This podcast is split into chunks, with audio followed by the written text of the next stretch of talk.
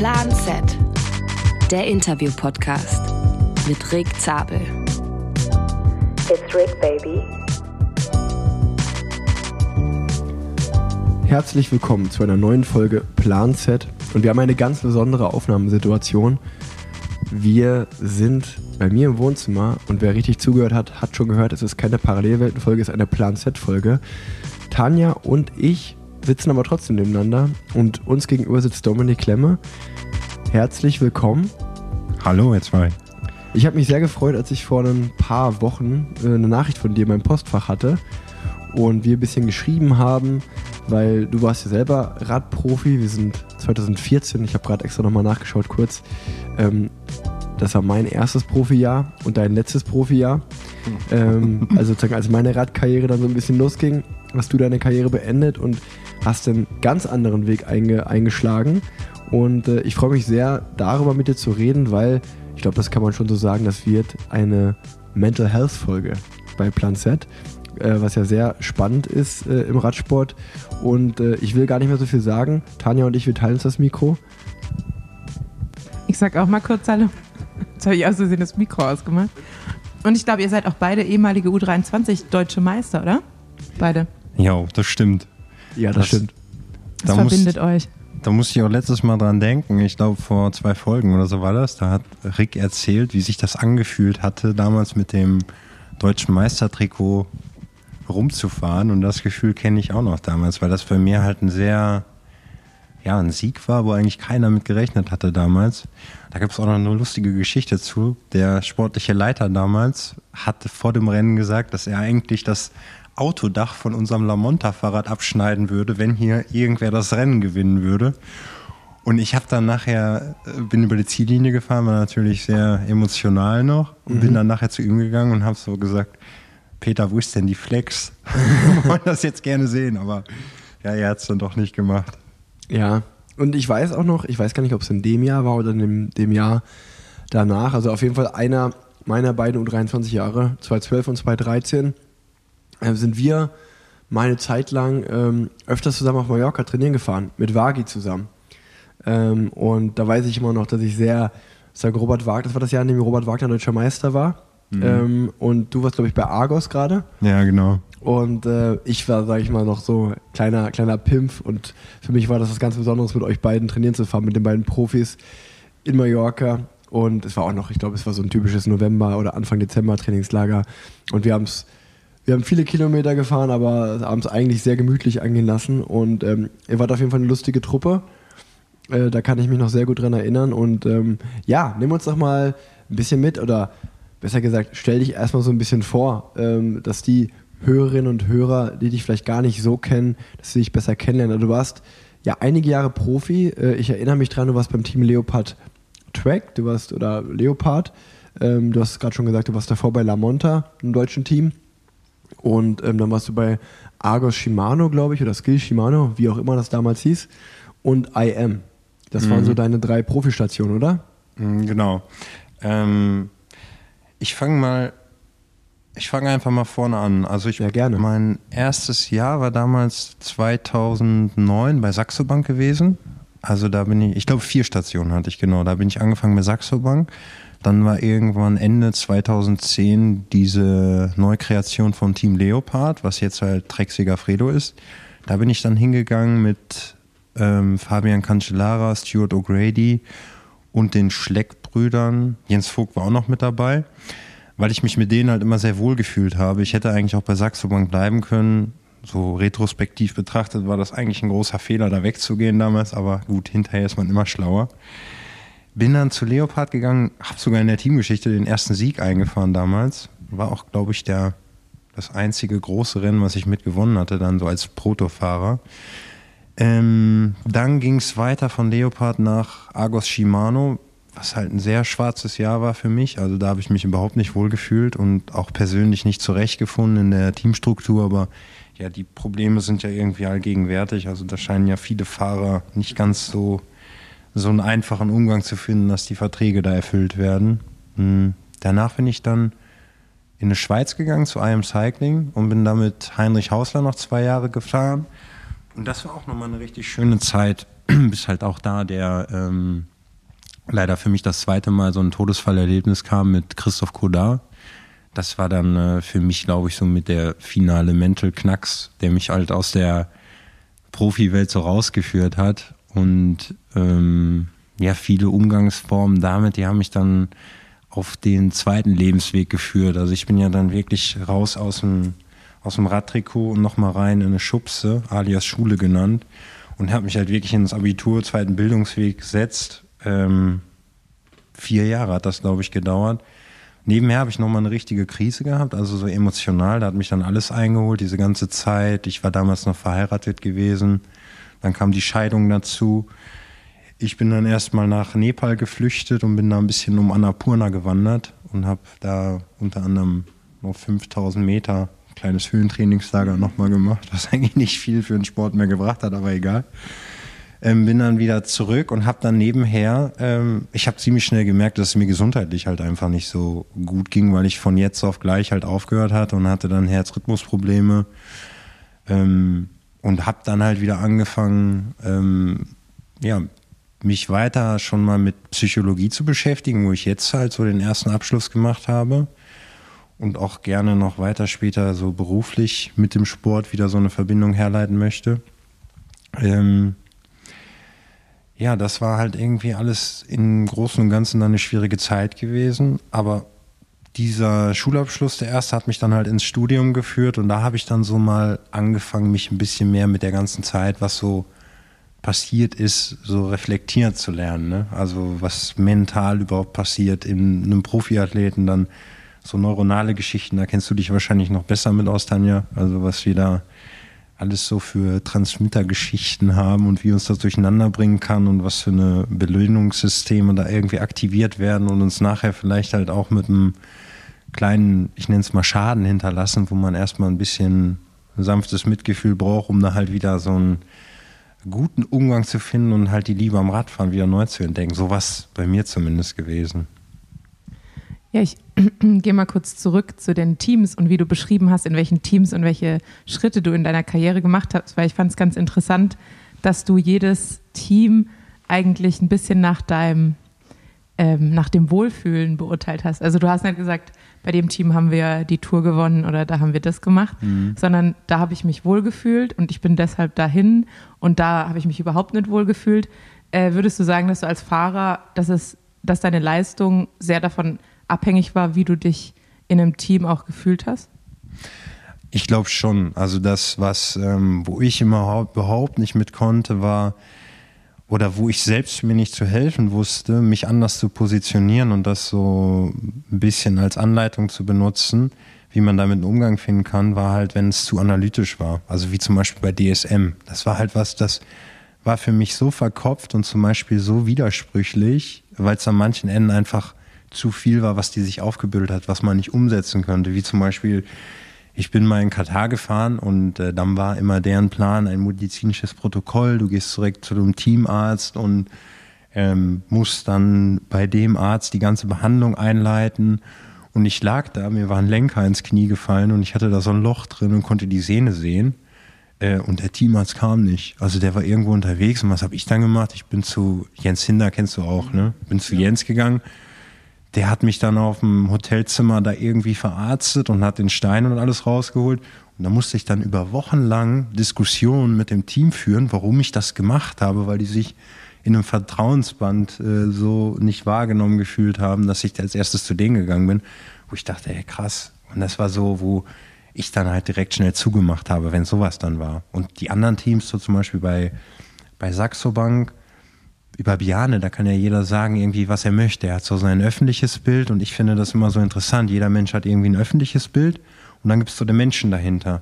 Und als Mensch, muss ich sagen, hat er mich immer sehr inspiriert. Ne? Also da war, wo ich damals zum Team kam, da war ja dieser Skandal, wo der, das hieß ja eigentlich Saxo Bank IT Factory und der eine Typ, der ist ja über Nacht vor der Teampräsentation mit 80 Millionen oder sowas abgehauen. Und am nächsten Tag äh, stand Piane da so in seiner Art, so ganz ruhig. Also ein typisches Telefonat mit Piane war immer so, man sagt was und der war dann irgendwie fünf Minuten ruhig, weil er wirklich versucht hat, einen zu verstehen. Und das war halt schon ein bisschen beängstigend. Und da in solchen Formen habe ich mich halt immer sehr abgeholt gefühlt. Und dann war es halt für mich möglich auch äh, zu performen, weil wir halt alle so als Mannschaft ganz anders zusammengewachsen sind. Ich meine, du kennst das bestimmt auch, du fährst eine Tour ähm, und das Team ist ja die besten Auslese aus dem, was vorher irgendwo da war. Da hat man dann seine. Rolle und muss irgendwie funktionieren. Ich bin selber die Tour nicht gefahren. Ich kann es immer nur ableiten an dem, was ich sehe, aber es scheint nochmal sehr viel stressiger zu sein als alles andere. Ähm, und wenn da jeder nicht seinen Platz hat oder sich wohlfühlt oder man nicht weiß, wie man menschlich miteinander tickt, dann hat man auch irgendwo sehr wenig Erfolgschancen da. Ja, würde ich äh, hundertprozentig so unterschreiben und ähm, ich fand es auch nicht nur, dass du gesagt hast, in welchen Teams du dich wohlgefühlt hast, du hast auch, glaube ich, oft dann einfach so die Teamkameraden direkt genannt, die du, also zum Beispiel bei AM Heinrich Hausler oder beim Team Leopard mit Jens Vogt und den Schleckbrüdern und Stuart O'Grady, einfach, glaube ich, alles, wenn man so ein bisschen die Geschichten kennt, weiß man, das waren alles coole, charakterstarke Fahrer, aber auch einfach vor allen Dingen coole Dudes, wo es Spaß macht, mit, mhm. den, mit denen Zeit zu verbringen und abzuhängen. Und das kann ich halt von mir zu 100% so unterschreiben, dass wenn ich ähm, jetzt so, ich bin jetzt ja auch schon eine Weile Profi, zurückschaue, ähm, dass ich schon auch immer deutlich motivierter war, wenn ich ähm, in Truppen oder in, in Teams mich bewegt habe und dann auch das Team, so ein Team splittet sich ja dann auch im Team nochmal in Gruppen. Also es gibt dann so ein bisschen die Bergfahrer, die Sprinter, die Klassikerfraktion mhm. und ähm, die Fahrer, mit denen du einfach häufig Rennen fährst. Und wenn du da eine Gruppe hast, mit der es Spaß macht, dann, ähm, ja, dann läuft das ganz anders. Also wenn ich jetzt auch da zurückschaue, zwischen meine ersten drei Jahre bei BMC, zum Beispiel, da würde ich auch sagen, da war ich hatte das junge Talent, aber ich wurde nie in eine, wirklich in eine Gruppe vom Team hineingeführt. So, ich war so ein Springer. So, ich bin, mhm. ich wurde mal, ich wurde mal da ausprobiert, ich wurde mal hier ausprobiert, ich wurde mal da ausprobiert. So, und dann ist es natürlich super schwierig, wenn du immer mit anderen Fahrern ähm, zu tun hast und gerade so jung bist, ähm, ja, da auch wirkliche Verbindungen aufzubauen. Und ich bin, glaube ich, jemand, der extrem darüber kann. Und ich weiß noch ganz genau, ich bin dann 2017 damals zu Katjuscha gewechselt und da war so ganz klar gesagt, hier, äh, Thorsten Schmidt ist ein sportlicher Leiter und du bist in der Truppe mit Michael Mörkow, äh, Christoph, Nils Polit mhm. und Marco Haller. Und wir fünf sind gefühlt jedes Rennen zusammengefahren. Und das war dann halt meine zweite Familie, in der ich mich sehr wohl gefühlt habe. Und es war halt eine coole Truppe und dann ist man auch sehr erfolgreich zusammengefahren. Und ähm, ähnlich war das jetzt auch, wenn zum Beispiel mit, mit einem André Greipel und einem Alex Dowsett und äh, Matthias Brendle, wo ich immer Fahrer um mich hatte, das war halt mehr als Teamkollege sein. Das war halt auch dann abends, also man verbringt ja so eine intensive, krasse Zeit zusammen auf dem, auf dem Zimmer und man verarbeitet ja doch das Rennen dann nach dem ja. Rennen nochmal anders, wenn du mit einem Teamkollegen drüber sprichst und du sagst, boah, da war ich, an dem Berg war ich richtig am Anschlag, da hatte ich echt Angst, abgehangen zu werden. Und wenn dein Teamkollege natürlich sagt, ja, aber ging mir ganz genauso und du ehrlicherweise du sahst total gut aus an dem Berg, das hätte mhm. ich jetzt gar nicht gedacht. Und das macht ja total viel mit einem, so dass man sich so gegenseitig supportet. Und ähm, kann ich ganz klar so sagen, dieses Jahr, ähm, die drei, die ich gerade genannt habe, äh, es war schon oft Thema hier auch im Podcast, Greipel, also André hat 2021 aufgehört, 2022 haben dann ähm, Alex Dawson und Matthias Brendle aufgehört und das waren halt so Jahr für Jahr sind so die großen Bezugspersonen im Team für mich weggebrochen. Mhm. Und ich habe mich dieses Jahr in dem Team so wiedergefunden und dachte mir so, ja, das sind schon alle auch nette Kerle um mich herum, so darum geht es gar nicht, sind ja keine schlechten Menschen, aber ich kann ja nicht erzwingen, mit Leuten befreundet zu sein. Und wenn nee. hier ähm, 20, 25 Typen sind, mit dem einen versteht man sich besser, mit dem einen weniger. Aber da war, so blöd wie das klingt, niemand dabei, wo ich gesagt habe, oh, richtig geil, ähm, mit dir habe ich Bock, richtig viel Zeit zu verbringen oder auf dem Zimmer zu sein. Mhm. Und dann fühlt sich das natürlich schon nicht mehr nach Hobby an, so wie sich das eigentlich anfühlen sollte als Radprofi, sondern dann fühlt sich halt nach Arbeit an. Ne? Dann heißt es wieder, ich muss jetzt zum Rad drin. Und auch wenn es dann freiwillige Trainingslager oder was auch immer geht, gibt, dachte ich mir immer, ja gut, da bleibe ich, ich glaube, ich bleibe lieber zu Hause und trainiere hier, das, das, da fühle ich mich wohler. Und ähm, dementsprechend ist natürlich eine große Hoffnung für mich jetzt auch, dass, äh, wo jetzt Ackermann und Schwarzmann, die kommen ja jetzt äh, zu, mhm. nach Israel, dass man sich denkt, cool, da gibt es jetzt auf jeden Fall die Chance, mit neuen Fahrern eine neue Sprintgruppe aufzubauen, der man sich wohlfühlt. Und ich habe jetzt sehr weit ausgeholt, aber ich wollte damit nur sagen, dass ich auf jeden Fall mich total abgeholt fühle, wenn du sagst, dass du ein Fahrer bist, der über Wohlfühl und Emotionen kommt weil ich kann das zu 100% nachfühlen, dass mir das ganz genauso geht. Ja, die Leichtigkeit, die ist halt dann irgendwo so das Geheimnis, ne? Also die schafft so irgendwie so, so eine Freude und dann ist man wieder so, glaube ich, so nehme ich zumindest war an diesem Spieltrieb dann, den man früher mal hatte als Kind. Also ich weiß noch, wo ich da früher stand und die ersten Radrennen, die sind so wie eingebrannt ins Gedächtnis, die ich gesehen habe. Dann stand ich an der Strecke, das war, wo dein Papa noch gefahren ist, so Nacht von Unna. Man sieht da Ulle ihn langfahren. Irgendwann darf man dann selber mit ihm auf Mallorca fahren. Das war halt schon schon schön, aber das schafft halt dir irgendwie so, so eine Inspiration, wo man dann halt selber anfängt mit so einer Neugierde mit dem Fahrrad zu spielen und dann geht es halt irgendwie immer weiter und höher. Ne? Also so man, man überrascht sich immer irgendwo wieder selbst. Ich habe auch manchmal das Gefühl, wenn ich so die Interviews lese von diesen großen Fahrern, die wir jetzt so haben im, im Sport, also dann, gut, ist natürlich nur Impression, was irgendwo steht, aber ich für mich äh, leite da manchmal so etwas von ab, wo die halt selber es schaffen, immer bei dieser, dieser Selbstüberraschungs- oder bei dieser Spielnadel zu bleiben.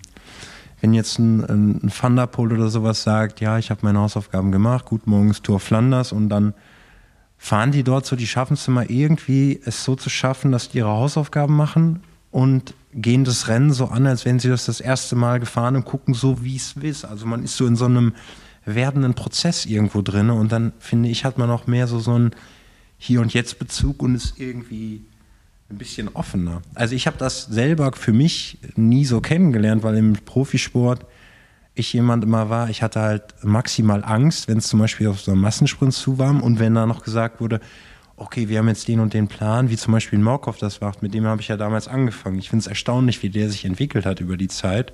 Aber sowas hätte ich nie hinbekommen, weil ich so gelähmt war und saß dann da irgendwie wie so ein Stein im Peloton.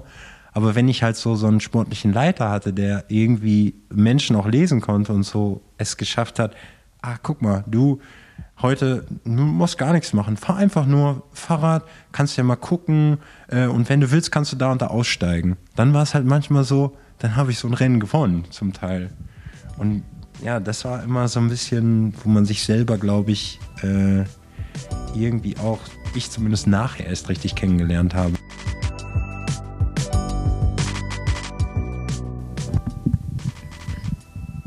So, nachdem ich ungefähr jeden Tag nass bei der Arbeit angekommen bin und auf dem Heimweg von der Arbeit auch nochmal klatschnass geworden bin, habe ich gemerkt, was es eigentlich für eine Wohltat ist, dass ich beim Radfahren außerhalb der Pendelei immer gut angezogen bin und was Klamotten für einen Unterschied machen.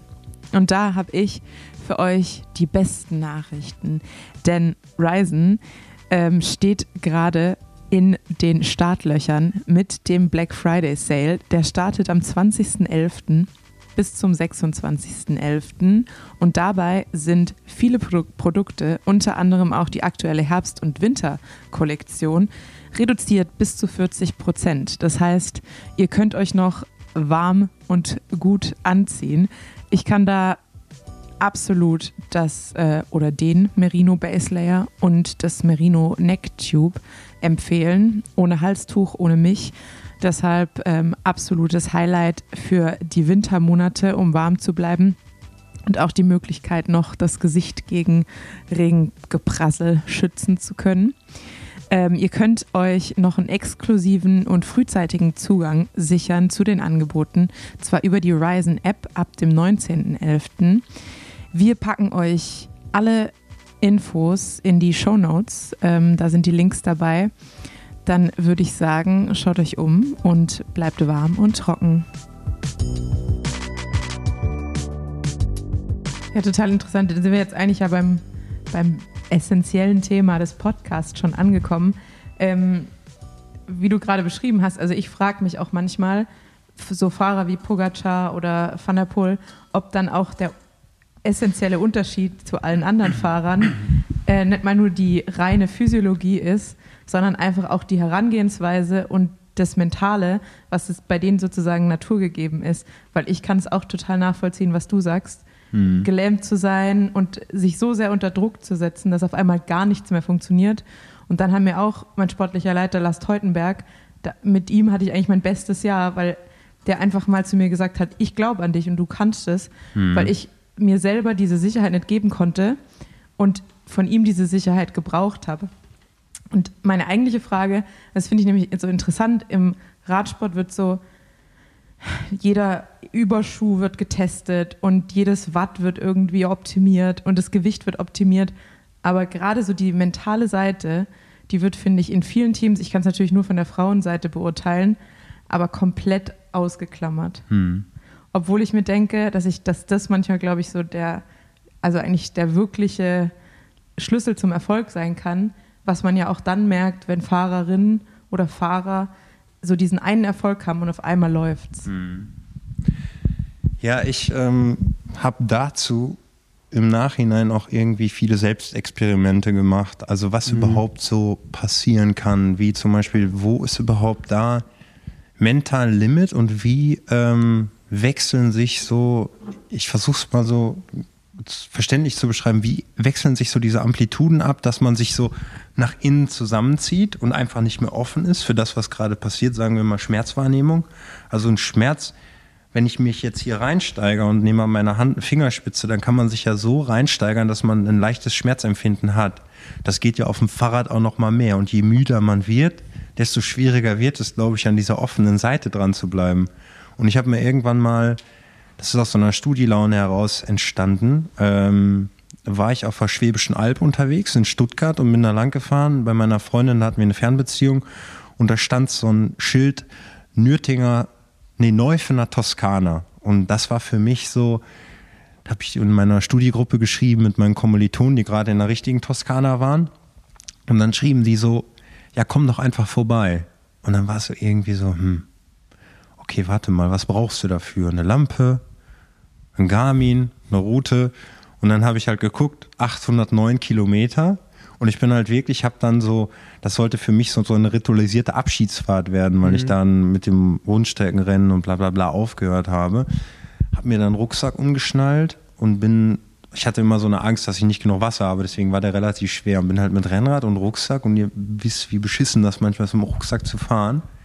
Die Strecke war 806 Kilometer, 9500 Höhenmeter über den Flügenpass runter und ich hab dann bin losgefahren und dachte, ey, das schaffst du sowieso nie im Leben.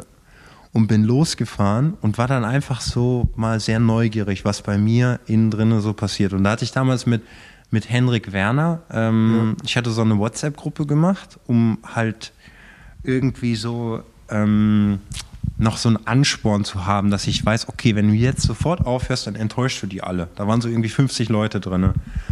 Bin dann losgefahren und bin immer in, habe versucht, das Ganze in Etappen zu, zu betrachten und das versucht so wie als so einen offenen Prozess zu sehen. Und eigentlich war es immer so, dass sich das in, in Wellenform abgelöst hat.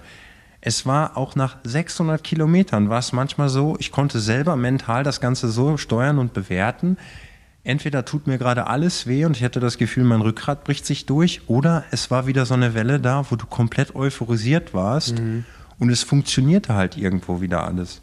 Und je länger man gefahren ist und je müder man wurde, desto stärker wurde auch so diese Amplitude und die mentale Komponente dabei. Und das fand ich so spannend. Ich glaube, dass das schon einen, einen massiven Unterschied macht. Und dann wahrscheinlich so diese Interaktion, so mit meiner genetischen Veranlagung, wie gut bin ich von der Physis gestimmt, wie, was habe ich für eine VO2 Max, etc., etc. Aber inwieweit schaffe ich es auch oder wie viele Ressourcen benutze ich, um mich mit SRM, Aerodynamik und dies, das, pipapo und nah und nebenher auseinanderzusetzen, weil das halt alles so Energie zieht an der Seite. Und wie weit vertraue ich manchmal mir selbst und weiß um mich Bescheid, dass ich sage, jetzt ist Winter, wie du es vielleicht zu Seefahrt hattest, ich lege mein Handy hier an der Seite und schalte mal wirklich ab und fall auch erstmal in ein kleines depressives Loch, weil die Akkus sich einfach mal wieder aufsaugen möchten. Und so diese ganzen Komponenten über sich kennenzulernen, ist, glaube ich, echt schwierig. Und also wenn ich dir so zuhöre, frage ich mich auch, ob du, ihr beiden habt ja jetzt äh, eure Karrieren beendet. Äh, bei Tanja ist ja noch gar nicht lang, so lange her. Ich glaube, da ist man auch noch krass in dem Prozess, vieles aufzuarbeiten und über vieles nachzudenken. Aber zum Beispiel, ich bin noch in meiner Karriere, ähm, glaube, denke aber auch einfach so über viele Dinge nach. Wie lange fährt man noch? Ähm, was gibt es da noch so da draußen? Und das alles. Und ich glaube, wenn du das gerade so alles erzählst, frage ich mich, ob man überhaupt die Chance hat, während einer Profikarriere, während die noch am Laufen ist, wann hat man mal diesen Freiraum oder so dieses Offline-Sein, ähm, um sich überhaupt kennenzulernen? Weil, wenn man so eine Saison sich anschaut, ja, äh, die Offseason, die ist zwei, drei Wochen. Ähm, und ich glaube, das ist dann noch so ein richtiges Ventil. Ich habe jetzt erst vor ein paar Tagen gelesen, dass Jeremy Thomas gesagt hat, er war zwölf von 14 Abenden betrunken in der Offseason, weil man da mal so richtig loslässt. Und ähm, ja, dann geht aber irgendwann, äh, hat man halt den ersten Call mit dem Trainer wieder und bespricht, okay, wir fangen jetzt wieder an mit Training, wie fangen wir denn an? Und dann ist das erste Dezember-Trainingslager und so sieht dein Rennprogramm aus. Also erstens, wie viel Zeit hat man wirklich, um dich kennenzulernen? Das zweite, was ich auch total nachvollziehen kann, wenn du sagst, so, zum Beispiel bei DSM warst du jemand, der nicht auf dieses Analytische kann. Mhm. Ähm, da muss man ja sagen, der Radsport wird ja, funktioniert ja fast nur noch so, dass alles sehr analytisch wird und umso krasser wird. Ähm, das wird dir vielleicht dein guter Freund Robert Wagner noch, noch besser erklären können, wenn er mit den jungen Fahrern bei Jumbo Visma äh, äh, redet. Ähm, oder nicht redet, sondern sportlicher Leiter ist und das Ganze leitet auch mit. Ähm, und ich frage mich halt auch, wenn, wenn du für dich selber, also mir geht es ja auch so, dass ich mich vor vielen da sträube und ich mir selber denke, mhm. das ist nicht der Radsport, wie ich ihn kennengelernt habe, das ist nicht der Radsport, wie ich damit sozialisiert wurde, mhm. das ist auch nicht der Radsport, wie er mir eigentlich Spaß macht. Und ähm, dann denkt man sich so, welche Wahl habe ich eigentlich? Also entweder ich mache hier mit äh, oder wenn ich sage, ich, mir passt das alles nicht, dann ist ja zumindest in den Teams, in denen ich gefahren bin, ist ja jetzt nicht die Option, dass dann gesagt wird, ja, okay, dann hören wir uns mal an, wie würdest du das denn machen wollen? Was fehlt dir? Was willst du? Ähm, geschweige denn, dass da irgendwie ein Mentaltrainer da wäre oder da mhm. ist. Ähm, das ist ja alles, ist ja alles nicht. Aber ich wollte gerade sagen, also deshalb finde ich es ja, ähm, oder deshalb finde ich auch deine Meinung wichtig, was du davon hältst, wie man eigentlich ein Team aufbaut. Weil grundsätzlich ist ja auch so, wenn wir von Alex Dowser zum Beispiel sprechen, der ist so ein Aero-Tuner und der findet das alles total interessant, aber das trifft ja auf, keine Ahnung, 5 Prozent, äh, wahrscheinlich mehr Prozent, aber nicht alle Fahrer zu, dass man sagt, okay, ich will, will, mich selber da reinfuchsen, aber deshalb hat man ja Leute, die sich eigentlich professionell darum kümmern, damit das Team eben komplett aerodynamisch auf Top-Niveau ist. Und genau das Gleiche sollte eigentlich auch mit der Psyche passieren, dass du sagst, okay, nicht jeder der Fahrer möchte sich damit auseinandersetzen, aber vielleicht ähm, muss ich die Fahrer dazu zwingen, zu zeigen, okay, das ist eure Hygiene vorm Rennen, Handy kommt weg oder also son sonstige Dinge mhm. oder auch einfach vielleicht mentale Hausaufgaben für die Offseason, dass man sowas professionalisiert, dass es eben nicht dem Zufall überlassen wird, weil das macht der Profisport eigentlich aus. Eigentlich schon. Also ich glaube, um auf den Einstieg mal von dir noch zu sprechen zu kommen, äh, ich glaube, die Wahl ist schon für manche da, aber es ist halt wieder so, dass man, so die Historie zeigt ja, man sollte dann in einer privilegierten Situation sein, so zum Beispiel, oder man ist halt so in so einem Burnout drinne, dass halt gar nichts mehr geht, aber es gibt ja so Einzelgeschichten, wie zum Beispiel bei Lenny Kemner, der halt sagt, ich nehme mir mein Jahr, weil es geht einfach nicht mehr. Und ich würde auch, ich weiß nicht, ich habe mit ihm persönlich nicht mhm. gesprochen, ich kenne ihn nicht gut, nur über, über Dritte, aber ähm, ich würde sonst vielleicht aufhören, aber so fahre ich nicht weiter. Mhm. Und dann habe ich halt dieses Jahr, nehme mir irgendwie Betreuung und dann gehe ich wieder rein. Was ich halt so noch als, und das System ist, glaube ich, noch nicht so weit, nee. was ich kritisiere, ist, dass der Punkt, man weiß teilweise gar nicht in der, in der, in der Psychologie, wenn du zum Beispiel einen Fahrer hast, der ein Übertrainingssyndrom hat, also einfach zu viel gemacht hat und der ist jetzt doch vielleicht fünf Stunden gefahren und der geht zum klassischen Psychologen, dann ist es manchmal sehr schwer, aufgrund von manchen Sachen, den Wahrnehmungsaspekten, wie wirkt der auf einen, oh, der ist gerade fünf Stunden gefahren und vielleicht ruhig, das ist auf der anderen Seite. Ich interpretiere aber gerade, oh, da ist irgendwie was, der wirkt sehr ruhig und gedämpft. Mhm. Okay, vielleicht aufgrund von dem Manual, was hier noch ausgefüllt wird, gebe ich dem jetzt mal kurz eine Depression und es ist einfach, gibt es das im, im Schwimmen zum Beispiel, da wurde so eine Forschung gemacht, da wusste man, dass bis zu 65 Prozent der, der Probanden, die wirkten vor einem Event depressiver als nachher, weil einfach das Event dazu führt, dass halt so eine Druckstelle gedrückt wird, dass man das nicht genau weiß. Und ich glaube, es braucht einfach noch ein paar paar ähm, Forschungsaspekte oder Leute, die dazu bereit sind, so diese spezielle Kohorte mhm. der Leistungssportler so von innen heraus anders zu verstehen. Das ist ja das, was ich irgendwie, was meine Motivation ist, sich nachher hinzusetzen und zu sagen, okay, ich bleibe nicht in dem Bereich, wo ich vielleicht mehr verdienen könnte oder mache das, sondern ich möchte, äh, dass da irgendwie eine andere Struktur später ist und ich weiß, wie sich das als Athlet anfühlt und ich weiß, wie wie das ist, 90 Tage im Jahr irgendwie rumzufahren. Bin vielleicht auch an manchen Punkten dann ein bisschen befangen und nicht so betriebs, also betriebsblind, ja. weil ich das halt kenne und ein freier Psychologe hat vielleicht nochmal eine andere Perspektive drauf, die auch so, so eine Systemblindheit irgendwie rausbekommt. Das sind alles so schwarze Flecken, die sollte man dann halt vorher auf dem Weg irgendwie für sich sich angucken, wo ich halt immer noch für mich bei bin. Aber das ist halt so meine Motivation, zu gucken, wie kann man für den Radsport diese mentale Komponente und überhaupt so die Differenz zwischen, was ich manchmal so sehe oder wenn ich von außen drauf gucke, wird halt viel so Performance-Psychologie, da und da dran wird gearbeitet. Aber wo fängt so an, der Graben rumzugehen, dass es klinisch wird? Ne? Also mhm. wo, wo ist gerade etwas, wo der sich maximal in was Ungutes reinstürzt und was übergeht und vielleicht einfach mal ein bisschen raus müsste daraus? Und das ist, das ist ähm, in dem System wird das nicht getragen, wie du das schon sagst. Ja, es ja. geht nicht, dass man sagt, ich nehme jetzt im Winter mal drei Monate Intensivtherapie und bin raus, weil dann stehen die dir bei dir, äh, steht ja nach zwei Wochen einer und sagt so, du, du hast hier kein SM-File hochgeladen, was ist denn los, Kollege? Und dann ist man ganz schnell wieder auf dem, auf dem Abstellgleis, weil es ist halt nur meistens ein ein- oder zwei Jahresvertrag, den man hat. Es sei denn, man ist wieder einer, der, der ganz gut ist und die Millionen verdient, der hat halt vier oder fünf und darf auch vielleicht nach einem Jahr wieder rein, wie einen Lance Armstrong damals, und man einfach sagt, jo, ich mache nochmal ein Comeback. Das sind halt ich wollte gerade sagen, auch, ich glaube auch bei Leonard Kemner äh, muss man sagen, also erstmal, ähm, wer, wer das noch nicht gesehen hat, schaut mal die NDR-Doku. Ich finde die sehr interessant und gut über ihn, die äh, es da gibt. Und ich glaube auch da war es ein sehr spezieller Fall, weil Leonard Kemner halt wahrscheinlich das größte Talent ist, was wir im deutschen Radsport haben, so. Ähm, dass der da eine Ausnahme hatte, ähm, dass man sich diese Pause gönnen kann und dann trotzdem noch Teams an einem interessiert sind. Ich glaube, Tanja, da wirst du mir beipflichten, 95% aller anderen Sportlerinnen und Sportler werden halt äh, hätten nicht äh, nochmal ein Angebot von einem Team bekommen, die wären einfach raus gewesen aus dem mhm. System. Und ich glaube auch zum Beispiel einfach alleine schon in dem Podcast, also dass Tanja und ich, auch als wir aktiv waren, äh, einen Podcast gemacht haben und Dinge angesprochen haben, die uns selber gestört haben, ich glaube, das würden sich auch ganz viele andere nicht trauen, die im System sind. Also ja. viele würden auch gar nicht sagen, ah, das stört mich oder ich fühle mich da nicht gut mit oder ich will das nicht.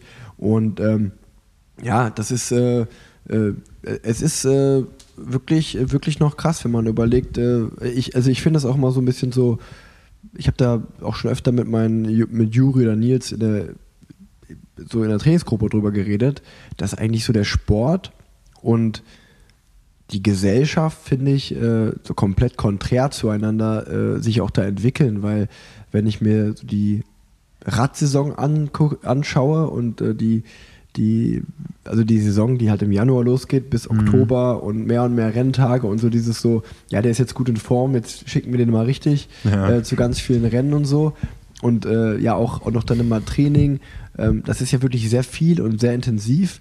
Und dann, wie ich gerade gesagt habe, dann kommt halt so eine zwei-, dreiwöchige Off-Season und dann geht es eigentlich wieder von vorne los und das über mehrere Jahre, wenn du eine lange Karriere hast, was mhm. ja total intensiv und krass ist. Und sicherlich nicht in allen Branchen und sicherlich ist es auch sehr pauschalisiert, was ich jetzt sage, aber ich sag mal, man hört ja schon mal draußen eher so, ah ja, vielleicht vier Tage Woche, vielleicht wäre das gesünder, ein bisschen weniger arbeiten, Work-Life-Balance. Also das sind ja schon Themen, die in vielen anderen Berufen ein Thema spielen dass einfach so dieses Glücklichsein und Work-Life-Balance ein Thema ist. Mhm. Und ich mache Work-Life-Balance als Radprofi, also das kannst du ja komplett vergessen. Das ist ja, da gibt's, äh, da ist halt Work 90% und Life 10%. Ja. Ja, auch diese Schnittstelle alleine da schon so zwischen, zwischen Athlet und Gesellschaft, die finde ich auch immer so sehr spannend. Also was da zum Teil, wenn du jetzt jemand bist, der halt ähm, sehr gut fährt und wo ganz viele Menschen, ich meine, in der Gesellschaft läuft ja auch vieles, wo man so denkt, Work-Life-Balance. Also da begegnet man dann auch vielen, die halt so das gegenteilige Problem haben und ihren Traum eigentlich nie so umgesetzt haben, wo wir für ja alle irgendwo gegangen sind und was dann irgendwie geklappt hat. Und dann kommt es aber so dahin, man kann es immer ganz gut an einem Fußballstadion beschreiben, finde ich. Ich habe das mal bei mir an der Alme Bielefeld gesehen.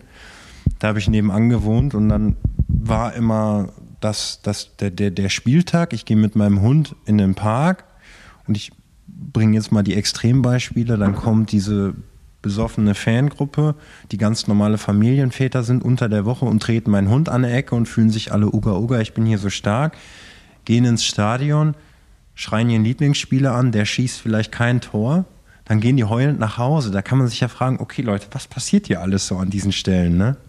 Und das ist ja so, weil auf der einen Seite sind halt die, die sich emotional so runterschlucken, dass sie einfach nur denken, ich mache Dienst nach Vorschrift und sitze auf meinem Patentamt und nichts passiert in meinem Leben und mein Emotionsstau. Am Wochenende lasse ich da ab. Das gibt es ja im, im Radsport bei so Extremfans auch. Und ich finde, beide könnten füreinander so, was du ein bisschen angeschnitten hast, so einen Mehrwert entwickeln. Wenn halt irgendwo auch so, so eine so eine Schnittstelle da wäre. Aber ich glaube, das ist auch noch was, was das System bisher noch nicht trägt und was vielleicht sehr inspirierend für beide Seiten sein könnte. Ne? Der eine ein bisschen mehr äh, Sanftmut zu entwickeln, dass er einfach ein bisschen mehr auch vom normalen Leben genießen kann und nicht immer dieses permanente angestachelt sein, was man ja als Athlet immer hat. Man steht ja morgens auf und es ist ja, man kratzt mit der Hufe, habe ich gut geschlafen. Was sagt meine, wie heißen diese Uhren nochmal, die man hat? Im Besenwagen werben die dafür immer. Der Whoop. Whoop, Whoop-Ding. Ähm, ja, was sagt das hier? Oh, Score 15, ich verlasse mich wieder auf meinen technischen Aspekt und gehe dann los. Und der andere, der könnte vielleicht, ah, wie kann ich denn an meinem Traum ein bisschen arbeiten und dahin kommen? Und ich glaube, so dieses Austangieren, das ist halt so irgendwie der evolutionäre Schnitt, Schritt danach. Ne? So, Evolution geht ja irgendwo immer nur nach vorne, holt irgendwas ab, transzendiert es oder es liegt noch irgendwo so als Rudiment wie der Blinddarm rum und hat vielleicht noch eine Funktion, vielleicht auch nicht. Das finde ich immer so persönlich ganz spannend. Also ich finde es ja aber erstmal sehr spannend. Also wir sind jetzt, glaube ich, sehr schnell und sehr intensiv auch hier reingestartet. Ähm, Nochmal zu sagen, einfach, dass ich es sehr besonders finde, dass Dominik, du ja so eine, du kommst ja eher aus einer Radsportfamilie in Bielefeld, deine Brüder sind ja auch alle Rennrad gefahren und das hat dich sehr lange begleitet, der Sport, dann warst du Profi, dann hast du es ja gerade selber beschrieben, du hast aufgehört und da ist sehr viel passiert nach der Karriere. Was ich dann auch zu sagen, okay, ich setze mich irgendwie so ein bisschen auf den Hosenboden, ich mache mein Abi nach, mich interessiert ähm, total, was bei mir selber gerade passiert, aber wahrscheinlich kann ich da vielleicht auch anderen mithelfen. Radsport ist immer noch großes Interesse. Ähm, dann studierst du hier Psychologie, äh, Psychologie und ähm, ja, jetzt reden wir halt hier über mentale Gesundheit und die mentalen Aspekte, die das halt so mit, mit sich bringt und wie du das halt auch im, was, was halt im Radsport einfach noch, ähm, was man so sagen kann, deutlich noch verbessert werden kann. Also das ist so diese in der Performance-Gruppe halt, wie wir gerade gesagt haben. Es gibt halt auch nicht den Mental Coach oder auch nicht, ähm, ja, ja, Mental Coach ist schon das richtige Wort. Ähm, gar nicht nur für die Fahrer, glaube ich, auch für so eine Teamleitung einfach mal da, wie du gerade sagst, dass, dass man da mehr ein Gefühl reinbekommt, dass man mhm. sagt, ey, ähm, weil das ist ja, im Endeffekt ist es hartes Business und als Fahrer kann ich schon auch sagen, dass man sich manchmal auch wie eine, einfach nur wie eine Nummer oder wie eine, wie, wie eine Zahl fühlt, dass man austauschbar ist. Und das wäre, glaube ich, schon auch ein, größeres Bewusstsein für geschafft werden könnte, dass da ja mit Menschen gearbeitet wird und auch mittlerweile mit deutlich jüngeren äh, mhm. oder ganz vielen jungen Menschen. Also du siehst, weißt ja selber, wie der Sport sich verändert hat, dass ganz, ganz viele junge Menschen da reinkommen. Und das ist auch mal so ein Gedanken, den, den ich so habe. Also, du hast es gerade gesagt, ich bin noch mit dir gefahren, mit äh, äh, Robert Wagner, André Greipel, Markus Burkhardt und die wiederum sind mit der Generation meines Vaters gefahren und die haben mir das, konnten mir das so gut weitergeben. Also würde würd ich immer sagen, dass irgendwie der Spaß auch vor allen Dingen nicht verloren gehen sollte. Es mhm. soll immer noch, wir, wir, dürfen unseren Traum leben und Radprofi sein, aber so ein Trainingslager, das soll auch immer Spaß machen. Also man kann auch mal den Abend vom Ruhetag ein Bier trinken und zusammensitzen mhm. und quatschen und das ist so das Krasse, was mir halt einfach so auffällt, dass einfach durch, diese ganze, durch dieses komplette Performance-lastige, umso jünger die Fahrer werden, und das ist wirklich echt extrem zu sehen von Jahr zu Jahr, dass es wirklich dieser soziale Aspekt äh, so krass wegbricht. Also, dass auch junge Fahrer, ich glaube, weil es auch so schwer ist, ähm, heutzutage Profi zu werden und weil es da einfach so ein Ellenbogen raus und gegeneinander mhm. kämpfen um die Profiplätze, dass es gar nicht mehr so darum ging damals wie bei uns in den Nachwuchsteams, dass man auch irgendwie ins Trainingslager gefahren ist, um Spaß zu haben, dass man so eine, so eine, ja, man war halt so eine, so eine Gemeinschaft und man hat sich auch für die anderen mitgefreut und hat sich supportet.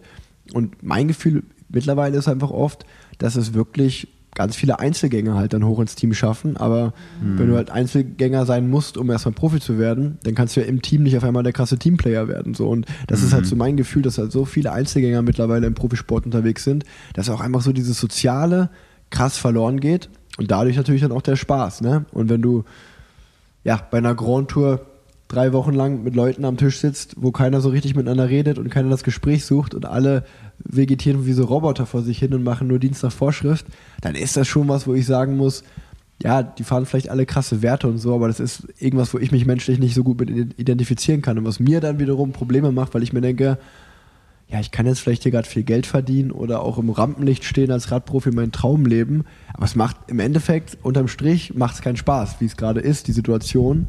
Und dann bringt mir das alles nichts. So. Ja. Aber man will ja irgendwie leben, um glücklich zu sein und Spaß zu haben. Und ich finde, das ist so für mich, wo ich mir oft frage, yo, äh, es gibt ja noch andere Dinge, man, man muss ja auch nicht das machen so und ähm, wenn, sich, wenn sich das immer weiter so in diese Richtung entwickelt, finde ich es persönlich einfach sehr schade und ich glaube, da kannst du jeden Radprofi fragen, der schon ein paar Jahre Profi ist oder älter ist oder aufgehört hat, da werden dir alle sagen, oh, so die früher war es geiler. So, also das, ist ja so, das ist so, so eine komplett bescheuerte Floskel, die, halt, Mhm. die, die alle sagen, früher war es besser. Aber ich glaube, so, vom, wenn du rein auf den Spaßfaktor eingehst im Radsport, war es halt früher wirklich lockerer so. Und da sage ich jetzt nicht, dass es da mental gesünder war. Da gab es bestimmt ganz viele toxische Sachen, die da passiert sind, die auch gar nicht okay sind, aber ich rede nur vom Spaßfaktor. Ja, ich finde bei, ich habe halt auch noch wirklich so diese Rockstar-Zeit kennengelernt dann, ne? Also mit Matti Breschel oder sowas auf dem, auf dem Zimmer zu sein, das war halt schon immer echt ein Erlebnis. Oder Andy Clear noch kennenzulernen, das waren halt so Dinge, die haben halt echt ähm, mir immer sehr viel Spaß gemacht und haben zu sehr viel beigetragen, dass ich da dann halt lange auch drin sein konnte. Und wo das halt aufgehört hat, war es für mich halt auch klar, jetzt ist hier Ende. Ich hatte halt nur nicht, das, das finde ich bei dir irgendwie schön, du hast dir ja schon nebenher eine Brücke gebaut praktisch. Also du bist ja da schon bei, was dir aufzubauen und was dir Spaß macht, das nebenbei noch so zu verfolgen. Und ich glaube, deswegen kannst du auch so frei darüber reden. Also ich finde das halt so sehr schön, wie ihr offen hier in dem Podcast und wie ehrlich ihr über die Dinge redet und euch selbst halt auch nicht, äh, wie, wie soll ich das sagen, in diese Schamkomponente reinbremst, wie zum Beispiel, wo du darüber erzählst mit den 30.000 Kilometern, die du im Jahr schaffen möchtest. Kann man jetzt psychologisch XY drauf gucken? Man könnte sich fragen, ja, war das vielleicht so, weil dein Papa das früher gemacht Ja. hat, du hast dann ein Gefühl zu entwickelt, da war man noch jung, man hatte noch kein Bewusstsein dafür, was ist da in mir drinne, was da irgendwie so dazu führt, obwohl es mich vielleicht dann in dem Jahr gar nicht so zufriedenstellt und habe ich jetzt daraus gelernt und mach's dies Jahr wieder oder lasse ich es vielleicht sein? Ja. Also so, das sind so Dinge, da kann man so immer irgendwie drauf gucken, aber das Wichtigste ist, glaube ich, immer noch, sich damit zu identifizieren zu können und zu sagen, das macht mir Spaß oder nicht. Weil sonst, das ist ja, für mich war es nachher der härteste Job auf der Welt. Ne? Also am Anfang war es so cool. Ich erinnere mich noch, als ich dann in Leopard das Rennen gewonnen hatte und diesen ersten Sieg hatte, dann fahre ich in Flandern irgend so eine komische Rundfahrt in Belgien wieder im Regen auf einer Panzerplatte und dann kommt Andy Clear zu mir und sagt so, Jo, herzlichen Glückwunsch zum Vertrag aufs Lebenszeiten. Da habe ich so gedacht, hey, wie meinst du das jetzt? Ja, du hast jetzt äh, das erste Rennen in der Teamgeschichte gewonnen, jetzt kannst du da, es ist ähnlich wie eine Tote France-Etappe, kannst du da ewig drin fahren. Hat er sich auch mit geirrt, weil ich glaube, es ist immer nicht gut, mit so alten Werten Ja. da so drauf zu gucken, dann ist man auch mehr in sich selbst da drin und was man macht, denke ich zumindest. Weil ich war nachher der Erste, der gehen konnte. Aber trotzdem, es ist halt immer, glaube ich, wichtig, ja, Spaß dabei zu haben und Freude, sonst, Mhm. Sonst kann man das einfach nicht machen. Ich meine, allein diese Stürze, die man da Ja, ja, ja. mitmacht und Ich wieder glaube, das ist, nochmal- das ist ein Thema, wo auch Tanja gleich ganz äh, gut äh, was zu sagen kann. Ähm, aber ich wollte nur noch mal sagen, ja, das ist mir zum Beispiel, weil du das angesprochen hast mit den 30.000 Kilometern, dass ich auch mir gerade zum Beispiel, das erste, was ich gemacht habe, ist erstmal so, ich glaube, ich war, war seit einer Woche nicht mehr auf äh, Strava, also die, die Daten laden hoch, aber ich könnte jetzt nicht sagen, wo ich kilometermäßig bin, weil ich mir einfach denke, ich fahre einfach jeden Tag Rad und ich lasse es so laufen. Und wenn das zum Beispiel in der letzten Woche dann noch erreichbar ist, dann kann man in der letzten Woche ja sagen, so, ey cool, ich kann die 30.000 noch knacken, ich fahre jetzt die letzte Woche zwischen Weihnachten und Silvester nochmal viel Rad und komme dann drauf, cool. Aber ich will mich halt nicht jeden Tag sechs Wochen lang stressen, so dieses so, ah, jetzt bin ich 20 zu wenig gefahren, dafür muss ich dann morgen wieder 20 mehr fahren und so, weil dafür hat man ja einen Trainingsplan, dass man dem Trainingsplan folgt und nicht irgendwie, also ich kann ja meinem Trainer auch schlecht sagen, ja, ich fahre jetzt immer noch mal eine halbe Stunde länger, als du gesagt hast, weil ich habe so ein Kilometerziel, was ich erreichen will. Das ist ja auch nicht Sinn der Sache. Und das Zweite ist halt auch, ähm, was du gesagt hast, ich bin da, ich glaube, das ist wirklich die größte Errungenschaft, dass ich mit Tanja diesen Podcast habe oder auch auf Social Media und die ganzen Projekte, wie du gerade gesagt hast, weil das gibt mir halt eine Riesenfreiheit, wirklich ähm, einfach auch komplett mal, wenn man das wirtschaftlich sehen will, wenn den Team einen neuen Vertrag anbietet, dass man sagen kann, bin ich bereit für diese Summe dieses Leben weiterzuführen, nochmal dasselbe Engagement einzugehen, gerade mit einer Familie, die da drin, drin steht, oder kann ich vielleicht mit dem, was ich mir nebenbei aufgebaut habe, ein glücklicheres Leben führen bei einem finanziell ähnlichen oder muss vielleicht ein bisschen runtergehen, aber dass man, da kann man halt einfach eine Entscheidung treffen. Ich habe mich einfach in eine Verhandlungsposition gebracht und ich glaube, weil das ist ja nun mal so, gerade noch mit den alten Radsportwerten, ich glaube, das wird sich in Zukunft auch verändern, aber ich werde jetzt im Dezember 30, das ist halt eigentlich noch kein Alter für einen Radprofi so. Mhm. Und klar, ich bin sehr jung Profi geworden, das ist irgendwie schon das drei, nächstes Jahr, ich hab, das finde ich auch krass, sind dann 13 Jahre, die ich als Radprofi lebe, wenn man so, wenn man die zwei Rabobank-Jahre noch mit dazu nimmt, die, ja sag ich mal, jetzt keine Profi-Jahre in dem Sinne waren, weil es nicht erste oder zweite Liga war, sondern dritte Liga. Aber in den beiden Jahren habe ich ja schon wie ein Profi gelebt und darauf hingearbeitet. Das heißt, dann nä- nächstes Jahr ist einfach so mein 13. Jahr in Folge, wo du halt lebst wie ein Profi Ja. und als Radprofi. Das ist ja schon eine sehr lange und krasse Zeit und auch, glaube ich, eine intensive Zeit, so zwischen 18 und 30, 31. Und ähm, da denke ich mir halt schon, ja, okay, klar, so, mein Vater ist bis 38 gefahren, die meisten fahren vielleicht so bis 35 so. Das sind ja so, dass man auch so im Kopf hat, so, das wäre jetzt noch, das ist viel zu früh mit 32, 33 oder so aufzuhören.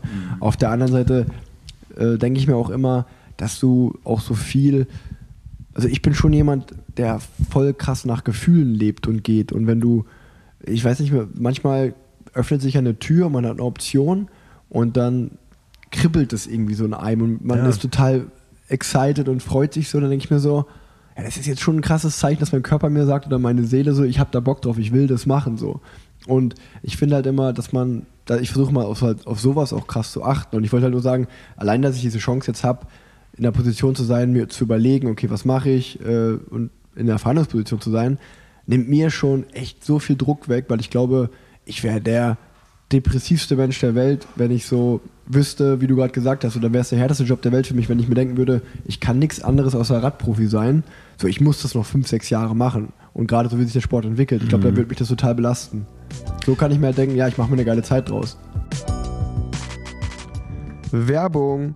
Auch in dieser Folge klickt Rose Bikes mit uns ein. Und wenn euer Herz gerade Sehnsucht hat nach einem neuen Rad, dann schaut mal vorbei auf rosebikes.de. Findet ihr auch in den Shownotes den Link. Dort gibt es momentan nämlich den Season Sale. Also egal ob es Rennräder oder Gravel-Bikes oder Mountainbikes oder E-Bikes oder Stadtbikes, also Stadträder für den urbanen Zweck. Da ist wirklich alles dabei. Schaut dort mal vorbei. Ich bin momentan sehr viel auf einem Gravelbike unterwegs, auf den Feld- und Waldwegen hier rund um Köln. Es macht mir sehr, sehr viel Spaß. Wenn ihr Gravel mal ausprobieren wollt, ja, dann kann ich euch das Backroad von Rose empfehlen. Das ist momentan schnell verfügbar, auch auf der Webseite. Checkt das gerne mal aus. Sportlich und bequem durch den Alter kommt ihr mit den E-Bikes von Rose. Schaut dort mal gerne vorbei. Ähm, dann ist auch ganz neu auf den Markt gekommen die Headwind Collection. Finde ich sehr, sehr schön. Wenn ihr auf der Suche seid nach einem neuen Stadtrad, robust, stabil und zuverlässig soll es sein, dann würde ich euch das Hobo empfehlen. Gefällt mir sehr gut, gerade mit dem Korb vorne dran. Also der sieht wirklich richtig stylisch aus. In Gelb, in Pink. Also wirklich, damit fallt ihr auf. Für mich das schönste Stadtrad, was so momentan rumfährt. Und auch wer auf der Suche nach neuen Rennrädern ist, wird bei Rose Bikes fündig. Deswegen checkt gerne mal die Website aus. Ich sage es euch gerne noch einmal. rosebikes.de. Und auch wenn wir jetzt gerade eher so in den Herbst, in den Winter hineinfahren, der nächste Frühling, der nächste Sommer kommt ja bestimmt. Und wenn ihr dann mit einem brandneuen Rennrad oder Mountainbike oder Gravelbike am Start sein wollt, dann ist jetzt vielleicht der Moment kurz vor Weihnachten nochmal zuzuschlagen.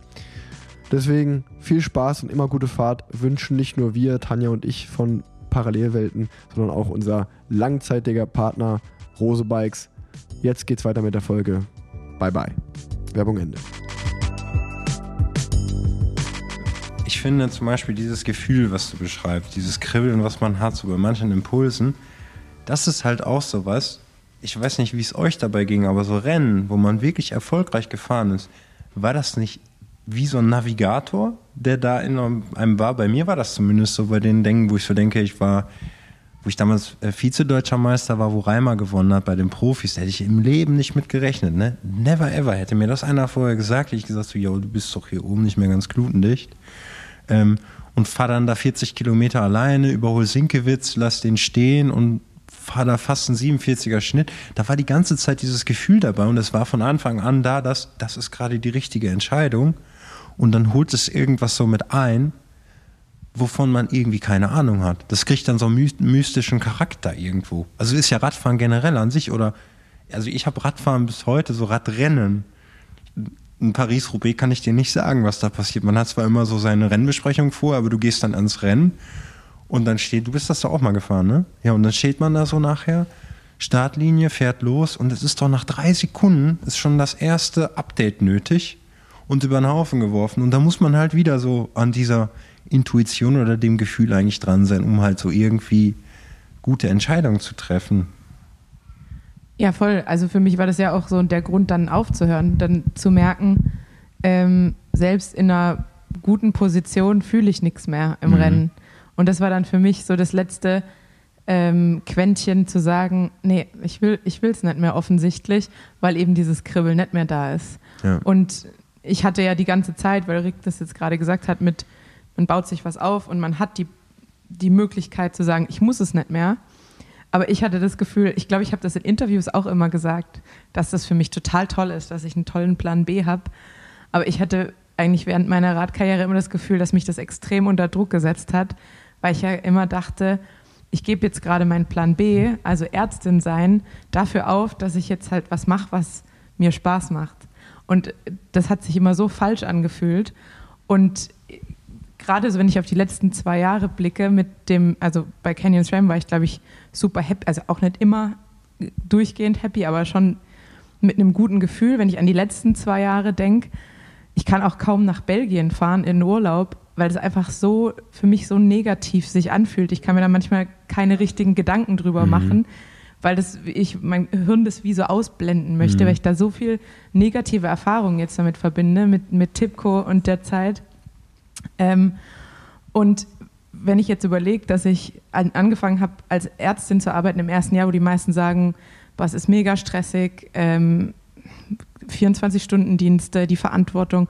Und ich mir denke, mir geht es so viel besser, als es mir die letzten zwei Jahre gegangen ist, weil ich einfach nicht mich die ganze Zeit frage, ob mein Dasein irgendwie gerechtfertigt ist, ob, äh, ob ich den, den Tag irgendwie lohnenswert lebe, sondern ich gehe einfach zur Arbeit, ich erfülle meine Arbeit und ich, mir geht es mental so viel besser als die letzten zwei Jahre. Und das finde ich halt so krass. Und da denke ich halt auch wieder, äh, wie viel länger ich vielleicht den Sport hätte machen können oder wie viel glücklicher ich währenddessen hätte sein können, ähm, wenn ich mir da Hilfe gesucht hätte, eventuell. Und du hast ja gerade eben auch angesprochen, dass Lennart dich auch mal, also mein Freund mal angeschrieben hat, ob wir vielleicht zusammenarbeiten können. Und ich habe mich da immer total drum gedrückt irgendwie. Ähm, wahrscheinlich, weil das auch so ein bisschen Schwäche eingestehen oder man ja halt so immer, immer in diesem taffen, in diesem taffen Ding drin ist. So, man muss Leistung bringen, man darf keine Schwäche zeigen. Und dann hat man ja auch das Gefühl, dass Mentalschwäche zu zeigen eben doch halt auch Schwäche ist. Und ich glaube, deshalb habe ich mir total schwer getan, das zu machen. Und dann habe ich ja eigentlich erst nach meinem Sturz äh, mal angefangen, mit einer Psychologin zusammenzuarbeiten, die dann aber, da komme ich jetzt eigentlich wieder zu dem Thema und dem Gedanken, der mir gerade eben äh, flöten gegangen ist, als du meintest, ja, ein Radprofi als Psychologe oder Psychiater zu beraten, der sonst norm, no, in Anführungsstrichen normale Patienten hat, das ist was ganz anderes. Und sie war halt auch so, ja, wenn ich ihr jetzt gerade erkläre, was ich in einem Rennen mache und dass ich dabei Angst habe, dann kann sie an meiner Angst nichts machen. Also weil ich ja nicht sage, ich habe Angst vor Spinnen und die ist total irrational, die Angst, sondern ich sage, ja, ich habe mir zwei Brustwirbelkörper gebrochen und ich habe Angst, dass ich mich vielleicht noch mal schwerer verletze. Und dann sagt die halt, ja gut, ganz ehrlich, die Angst ist total normal und eigentlich ja auch gesund. Mhm. Und das ist das Komische halt eigentlich, dass man ja das Profisport halt so außerhalb der Norm ist. Und mein eigentlicher Job, den ich jetzt habe, ist ja auch schon sehr weit außerhalb der Norm, aber trotzdem irgendwie noch deutlich normaler. Also zumindest vielleicht auch nur für mich, aber äh, ich fühle mich auf jeden Fall deutlich äh, gesünder. Boah, danke, dass du das alles erzählt hast. Ich muss erst mal ein bisschen sacken lassen, das berührt mich gerade irgendwie, diese Geschichte.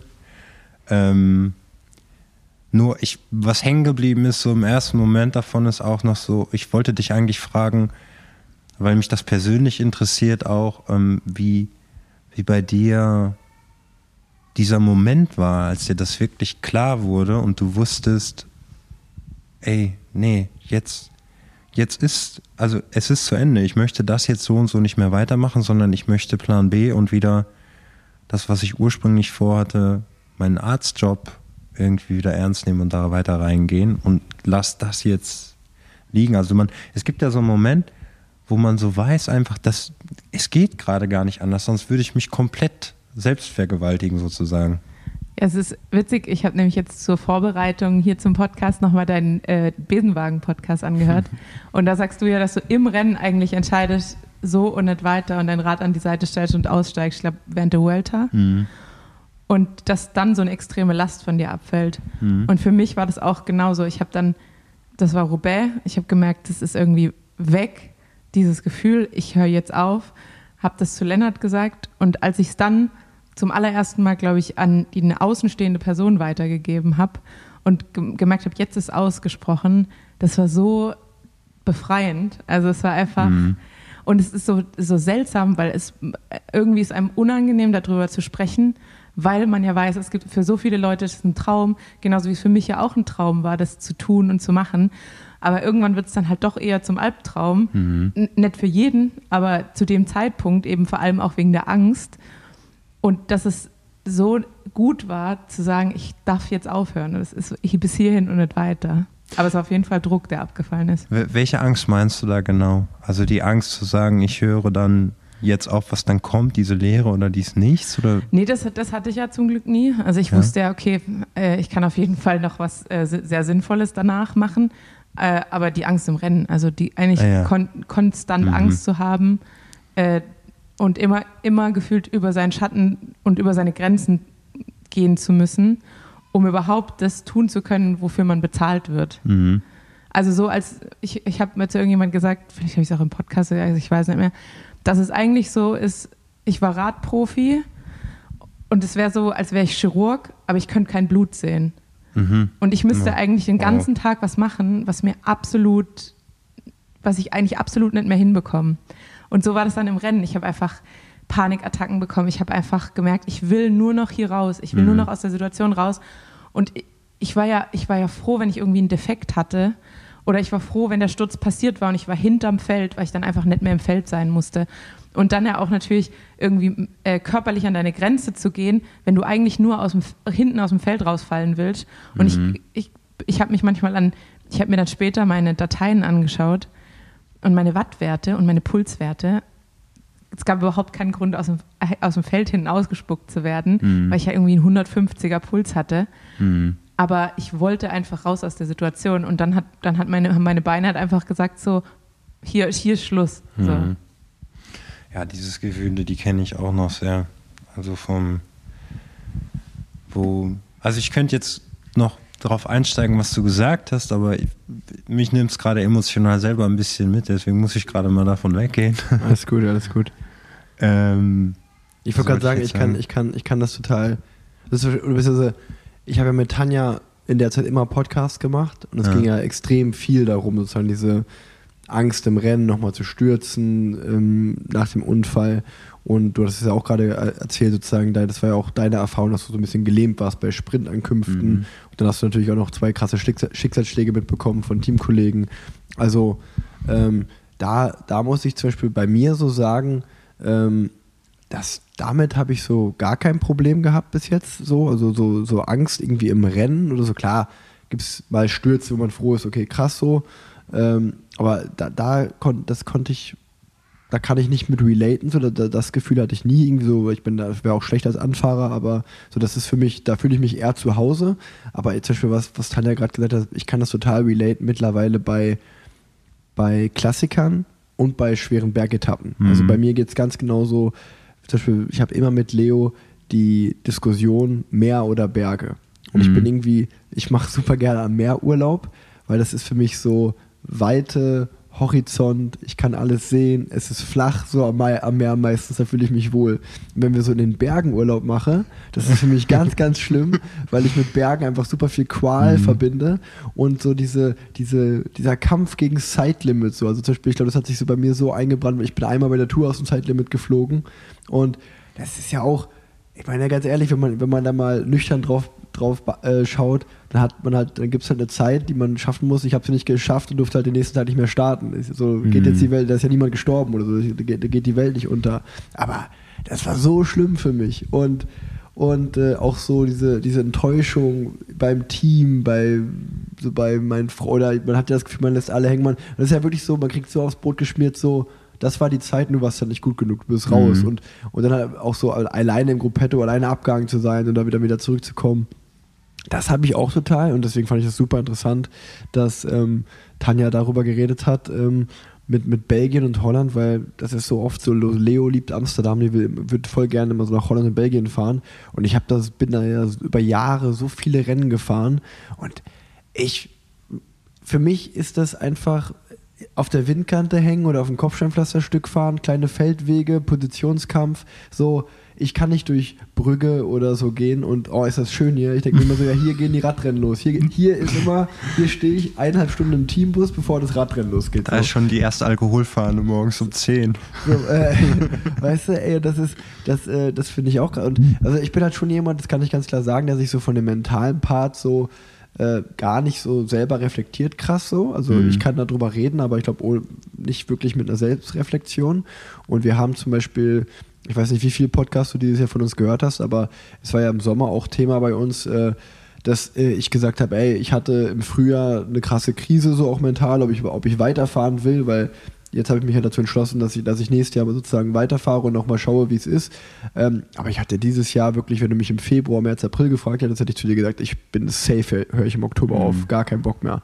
Ähm, aus verschiedensten Gründen. Und ich kann noch, genau da habe ich, glaube ich, da habe ich noch nie mit, oder im Podcast sowieso nicht, aber da war zum Beispiel Tanja damals und, und Ken, mein Management, der, mein Manager, die zwei, auch ein guter Freund von mir, die zwei, ich, ich weiß noch, letztes Jahr, das war, das, das ging los, es war das Januar, Dezember, Januar Trainingslager, man hat schon zweimal intensive, längere Zeit im Team gehabt und da war so, da war halt so das erste Mal so, okay, André ist nicht mehr da, Alex ist nicht mehr da, Matthias ist nicht mehr da. Und ich habe mich so ein bisschen lost gefühlt, einfach so alleine.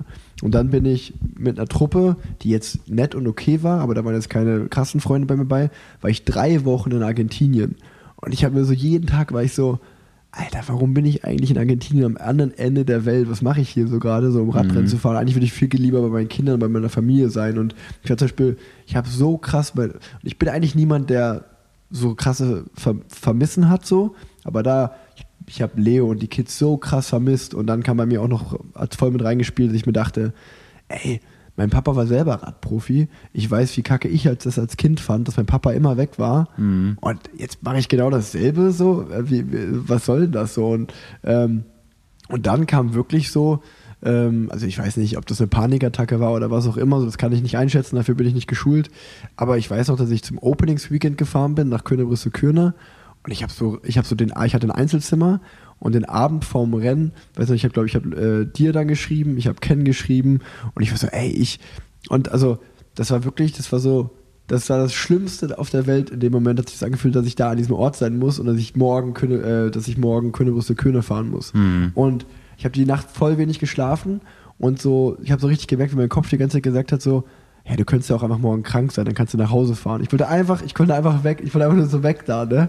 Und das kannte ich aber auch gar nicht von mir. Und das war auch so, okay, irgendwie versucht mir mein Körper oder mein Kopf, irgendjemand versucht mir gerade krass zu sagen, das, was ich mache, ist nicht gut für mich. Ich fühle mich, damit, ich fühle mich damit richtig krass unwohl. Und trotzdem, also kon trotzdem konnte mir niemand so richtig helfen. Ich weiß auch noch, dass ich zum Beispiel dann, ich bin Königsbrüssel Köne gefahren, bin da auch ausgestiegen, das war ähnlich, bin irgendwie 120 Kilometer mitgefahren, bin rechts abgebogen, bin dann, äh, äh, anstatt in einen Teamwagen zu steigen, bin ich so 40, 50 Kilometer alleine vor mich hingefahren äh, zum Ziel, zum Teambus, weil ich so Zeit mit mir selber brauchte. Und dann bin ich im Auto gefahren und äh, habe meine, meine größte Bezugsperson, glaube ich, meine Mutter angerufen und habe hab zu der gesagt so, Mama, ich glaube, ich höre auf dieses Jahr. Ich, ich glaube, das, das wird mein letztes Jahr als Radprofi. Und äh, das ist ja, weiß ich nicht, ich glaube bei mir auch familiär krass, weil äh, dadurch, dass mein Papa Profi war, dass, dadurch, dass mein Opa Profi war, so, ich, ich mache denen das 0,0 zum Vorwurf, aber ich weiß schon ganz krass so, dass es wäre schon schlimm für meine Eltern, wenn ich nicht mehr Radprofi bin. Die, die kennen mich nur, so weißt du, das war halt so, ich bin Radprofi geworden. Ähm, und das war, also das, das ist auch sowas, weißt du, ich hatte, ich hatte auch das Gefühl, der Situation, ich kann da mit niemandem drüber reden, so richtig so. Weil Die sind einfach nur nicht mal, wie gesagt, ich habe ja dann auch den Spaß wiedergefunden in der Saison und deswegen fahre ich ja jetzt auch nächstes Jahr noch weiter so. Aber trotzdem so in der Situation einfach darüber zu, mit irgendjemandem drüber zu reden, so, irgendwie macht mir das gerade keinen Spaß mehr. Äh, aber mit wem kann ich darüber reden? Außer so, richtig mit niemandem. Ich glaube, manchmal ist das halt auch einfach da kommen auf den Unbewussten. Ich meine, eine Panikattacke ist ja auch sowas. Das entsteht irgendwie so, man weiß ja gar nicht mehr, was los ist. Der Kopf weiß einfach gar nicht, was ist, spielt hier Tabula Rasa. Ja. Und dann drückt da irgendwas im Unbewussten hoch. Aber es hat eine Schutzfunktion für einen noch irgendwo. Weil vielleicht ist dieser Punkt, und das müsste man natürlich dann nachher also in der Psychologie sollte man, glaube ich, immer ganz viele Hypothesen mitnehmen und die bilden und dann so mit demjenigen in Kontakt gehen. Deswegen dauert das auch immer so lange, wenn du jetzt so einen therapeutischen Prozess machst. Ja. Du schwingst dich aufeinander ein und versuchst. Das Wichtige wäre jetzt zum Beispiel, wenn du das alles beleuchten würdest, dass du jemanden oder ein Gegenüber hast, was dich selber dazu führt, dass du da ein anderes Verständnis drüber entwickelst und in der Tiefe einen anderen Bezug dazu herleiten kannst. Ja. Und das geht einfach nicht von heute auf morgen, auch wenn wir uns im Leistungssport das immer so wünschen. Ja, ja. Das ist halt die Stelle, die mich äh, selber noch so vor ganz viele Fragezeichen stellt, wie ich das irgendwie so erlebt und kennengelernt habe ja. und wie man in dem System das irgendwie so reinbrechen kann. Aber oder reinführen kann. Aber bei dir in dem Fall will dich da irgendwas schützen. Vielleicht ist diese, dieser Moment, an dem du sagst, oh wow, ich höre jetzt wirklich auf, vielleicht enttäuscht du da die ganze Familienlinie so sehr, dass dir das so viel Angst macht, dass man dann in der Moment, in der Situation aus Schutz erstmal mehr drinne bleibt. Ja. Gibt ganz viele Hypothesen, die ja, man dann ja, so, so bilden kann oder Mutmaßungen, aber es ist halt echt, äh, echt heftig, oder? Was das so macht, dieser, dieser ich Leistungssport. Find, ich wollte gerade sagen, ich finde Leistungssport ist so, das meinte, also das meinte ich ja dann auch, auch am Anfang so, warum gibt es keine Mentaltrainer äh, da oder viel, viel krasser noch da oder Psychologen einfach äh, und Psychologinnen ähm, im Leistungssport, wo das, wo das ja so krass intensiv mhm. einfach ist. Also, das ist ja wirklich so, ich will niemanden irgendwie zu nahe treten, so mit, mit Job. Aber ich, ich sage das zu Leo auch, auch wenn die manchmal zu mir sagt, oh, ich würde jetzt auch gerne einfach so wie du drei Stunden oder vier Stunden draußen Rad fahren, dann müsste ich nicht auf die Kids aufpassen. Mhm. Und dann bin ich so, ich verstehe, was du meinst so, aber ich glaube, so, und ich, ich kann mich ja auch schlecht in andere Berufe hineinversetzen, so, aber so Leistungssport und Radprofi sein, das ist schon echt nicht so, das ist schon sauhart. Also das, das ist, das ist ey, jeder, und, und zum Beispiel deswegen habe ich auch eine ganz tiefe Connection zum Beispiel zu meinem Papa bei sowas, weil das ist einer der wenigen, mit denen ich da, der halt weiß, worum es da, also der, der, das ja. nachgefühlt hat, ne? Ja. Der das genauso, der auch diesen, der auch mal bei drei Grad und abgefrorenen Pfoten und Füßen noch draußen gefahren ist, bei einem mhm. Hungerast oder so. Ich glaube, wenn das, sind alles so Gefühle, wenn du die noch nie gehasst, äh, gehabt hast, dann kannst du das halt nicht nachfühlen. Ne? Ja. Und, und ein Leiden im Rennen, im, im Gruppetto, im Berg hoch, keine Ahnung was, oder so diese, diese Ängste zu versagen, Leistungsdruck, ähm, das alles so, ne? Und ähm, ich glaube, also ich, ich, ich kann das, das, definitiv sagen, dass ich da mit Mitte 20 deutlich besser mit umgehen konnte als mit 30. So, mhm. das, also, das finde ich halt auch so das Krasse. Also da, da jetzt mit, wo ich 30 werde, machen mir viel mehr Sachen, mache ich mir Gedanken oder beschäftigen mich. Die werden mit Anfang, Mitte 20, äh, war das gar kein Problem für mich. Mhm. Da war mhm. ich auch einfach so, komm, ich mache das jetzt und gut ist so. Ich finde, es hinterlässt halt auch irgendwie einen Schaden und keiner fängt den irgendwo auf. Also man steht dann da so irgendwo so im Nichts. Ich habe selber ja versucht, so klassisch psychologisch auch Hilfe in Anspruch zu nehmen und bin dann damals äh, äh, losgerannt. Gut, vielleicht war es auch einfach der falsche Therapeut, ich weiß es nicht genau. Aber man steht dann da so wie im, im Nichts und ist auf dem Meer und weiß einfach nicht, wie das Segeln funktioniert. Und als Radfahrer hast du ja einfach gelernt, Gegenwind, ich gebe Vollgas, aber das normale Leben sollte ja eigentlich sein, Gegenwind, ich bin auf dem offenen Meer, ich weiß nicht, wo es hingeht, ich sehe kein Land, ah, dann gehe ich halt mit der Richtung, weil ich weiß, gut, das treibt mich gerade und gibt mir ein bisschen Zeit, dass ich Ressourcen haben kann, etc. Vielleicht wisst ihr, was ich mit dem Beispiel meine. Ja, voll. Also, das ist ein richtig gutes Beispiel. Äh, und ich, das trifft halt auch, glaube ich, genau diesen, ähm, diese Einstellung, die, glaube ich, auch einfach ganz viele Trainer und äh, Teamchefs, die aktuell einfach aktiv sind und eben auch aus einer Zeit kommen, wo eben genau das war. Wenn es Gegenwind mhm. gibt, dann Vollgas. Mhm. Ähm, weil das ist ja auch die Rückmeldung. Selbst wenn du äh, sagst, okay, ich, ich öffne mich und ich sage, dieses oder jenes ist mein Problem, dann ist so die Antwort, die du dann halt von den Leuten bekommst, die halt was zu sagen haben. Also ich weiß halt noch, der Bundestrainer hat zu mir eigentlich gesagt, so ja, ich glaube, du bist zu schlau für eine Radfahrerin. Also es war so ungefähr dieses, äh, die, die Quintessenz von dem, was er mir mitgegeben hat, so ja, okay, du musst deinen Kopf ausschalten. Und dann ich, also es kann ja nicht die Lösung sein, dass du sagst, okay, offensichtlich machst du dir über vieles Gedanken und offensichtlich denkst du nicht nur von A nach B, sondern dann auch noch, wie könnte es sein, wenn nach C und nach da und nach J. Und dann halt einfach zu sagen, ja gut, ich glaube, du bist zu schlau, lass es mal lieber. Das, das ist ja keine Art, mit Menschen Mhm. umzugehen eigentlich. Also ja, ich glaube, da muss ich echt noch viel tun. Und ich glaube, in anderen Sportarten, gerade auch in Sportarten, und es ist ja das Komische, weil uns ist einerseits allen, all, also alle Leute, die im Radsport aktiv sind, wissen, dass es ein Teamsport ist. Aber so das Einzige, was an den Teamsport erinnert, ist, dass man irgendwie so ein Teambuilding, eine, eine Teambuilding-Maßnahme im Dezember-Trainingslager macht oder so. Mhm. Äh, wo dann einmal kurz zusammen Minigolf gespielt wird oder geklettern fürs Vertrauen. Und das war es dann fürs ganze Jahr. Und das soll dann das Problem lösen. Und in anderen Sportarten, glaube ich, ist es schon viel stärker angekommen, dass diese Komponente, wie man zusammenhält, wie man sich aufeinander verlässt, ähm, so wichtig ist für auch die, die Leistung der Mannschaft an sich. Und ich denke mir gerade im Radsport, wo du als Anfahrer, dein, der Sprinter hinter dir, der muss dir zu 100 Prozent vertrauen, dass du ihn dahin bringst, wo er sein muss und dass du das auf eine halbwegs sichere Art und Weise tust. Und dann ist halt einfach so, um dieses Vertrauen aufzubauen in so einer schnelllebigen Welt mit Einjahresverträgen, wird ja überhaupt nicht hingearbeitet. Nee. Ja, das Vertrauen ist halt da irgendwo wichtig, finde ich, herzuleiten. Und bei mir habe ich das früher auch nicht so kennengelernt, wo du das gerade sagtest, was du für Strukturen kennengelernt hast. Und wenn dir einer gesagt hat, du bist zu schlau dafür, für das, was du hier machst, bei mir war es eher eigentlich das Gegenteil. Mir hat nie einer zugetraut, dass ich dann irgendwann mal das mache. Oder auch Teamkollegen jetzt, die wo fahren, hätten nie gedacht, dass ich mal irgendwie Psychologie studiere, weil ich immer so ein Fahrer war. Ich habe halt eher so, so eine Witzmaske aufgesetzt und da total viel Energie reingemacht aus Selbstschutz, weil ich das früher als Kind gelernt habe irgendwann, weil ich nur gehänselt wurde und war halt nachher auch in diesen Strukturen drinne, wo ich im, äh, im Sport war und in den Osten rübergegangen bin auf die Internatsschiene da, da wurde ich halt noch geschlagen zum Teil. Ne? Und das waren so Dinge, die, die, die machen was mit dir in einem, was halt so lange dauert, das nachher aufzuarbeiten. Dieser, dieser eine ähm, Fall damals, die erste Todeserfahrung mit Wouter Weiland, das war sowas, das war das eine, da wieder eine Abfahrt runterfahren zu können und mit 100 km so einfach wieder mit einem 60er Puls rollen zu lassen. Das hat lange gedauert, ne? diese ganzen Sachen und das Vertrauen wieder dahin zu entwickeln.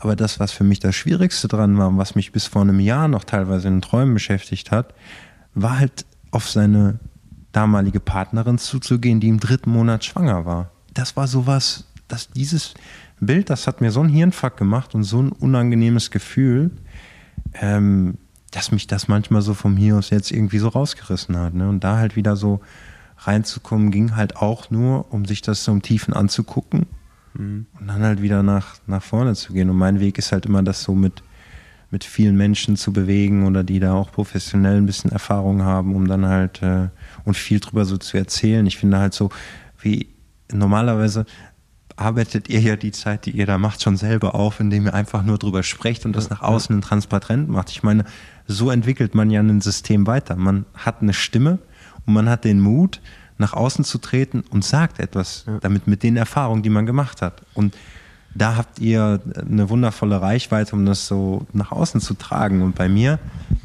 würde ich gerne nochmal so das, weil das ist was, da habe ich einfach keinen Wissensstand mehr so richtig.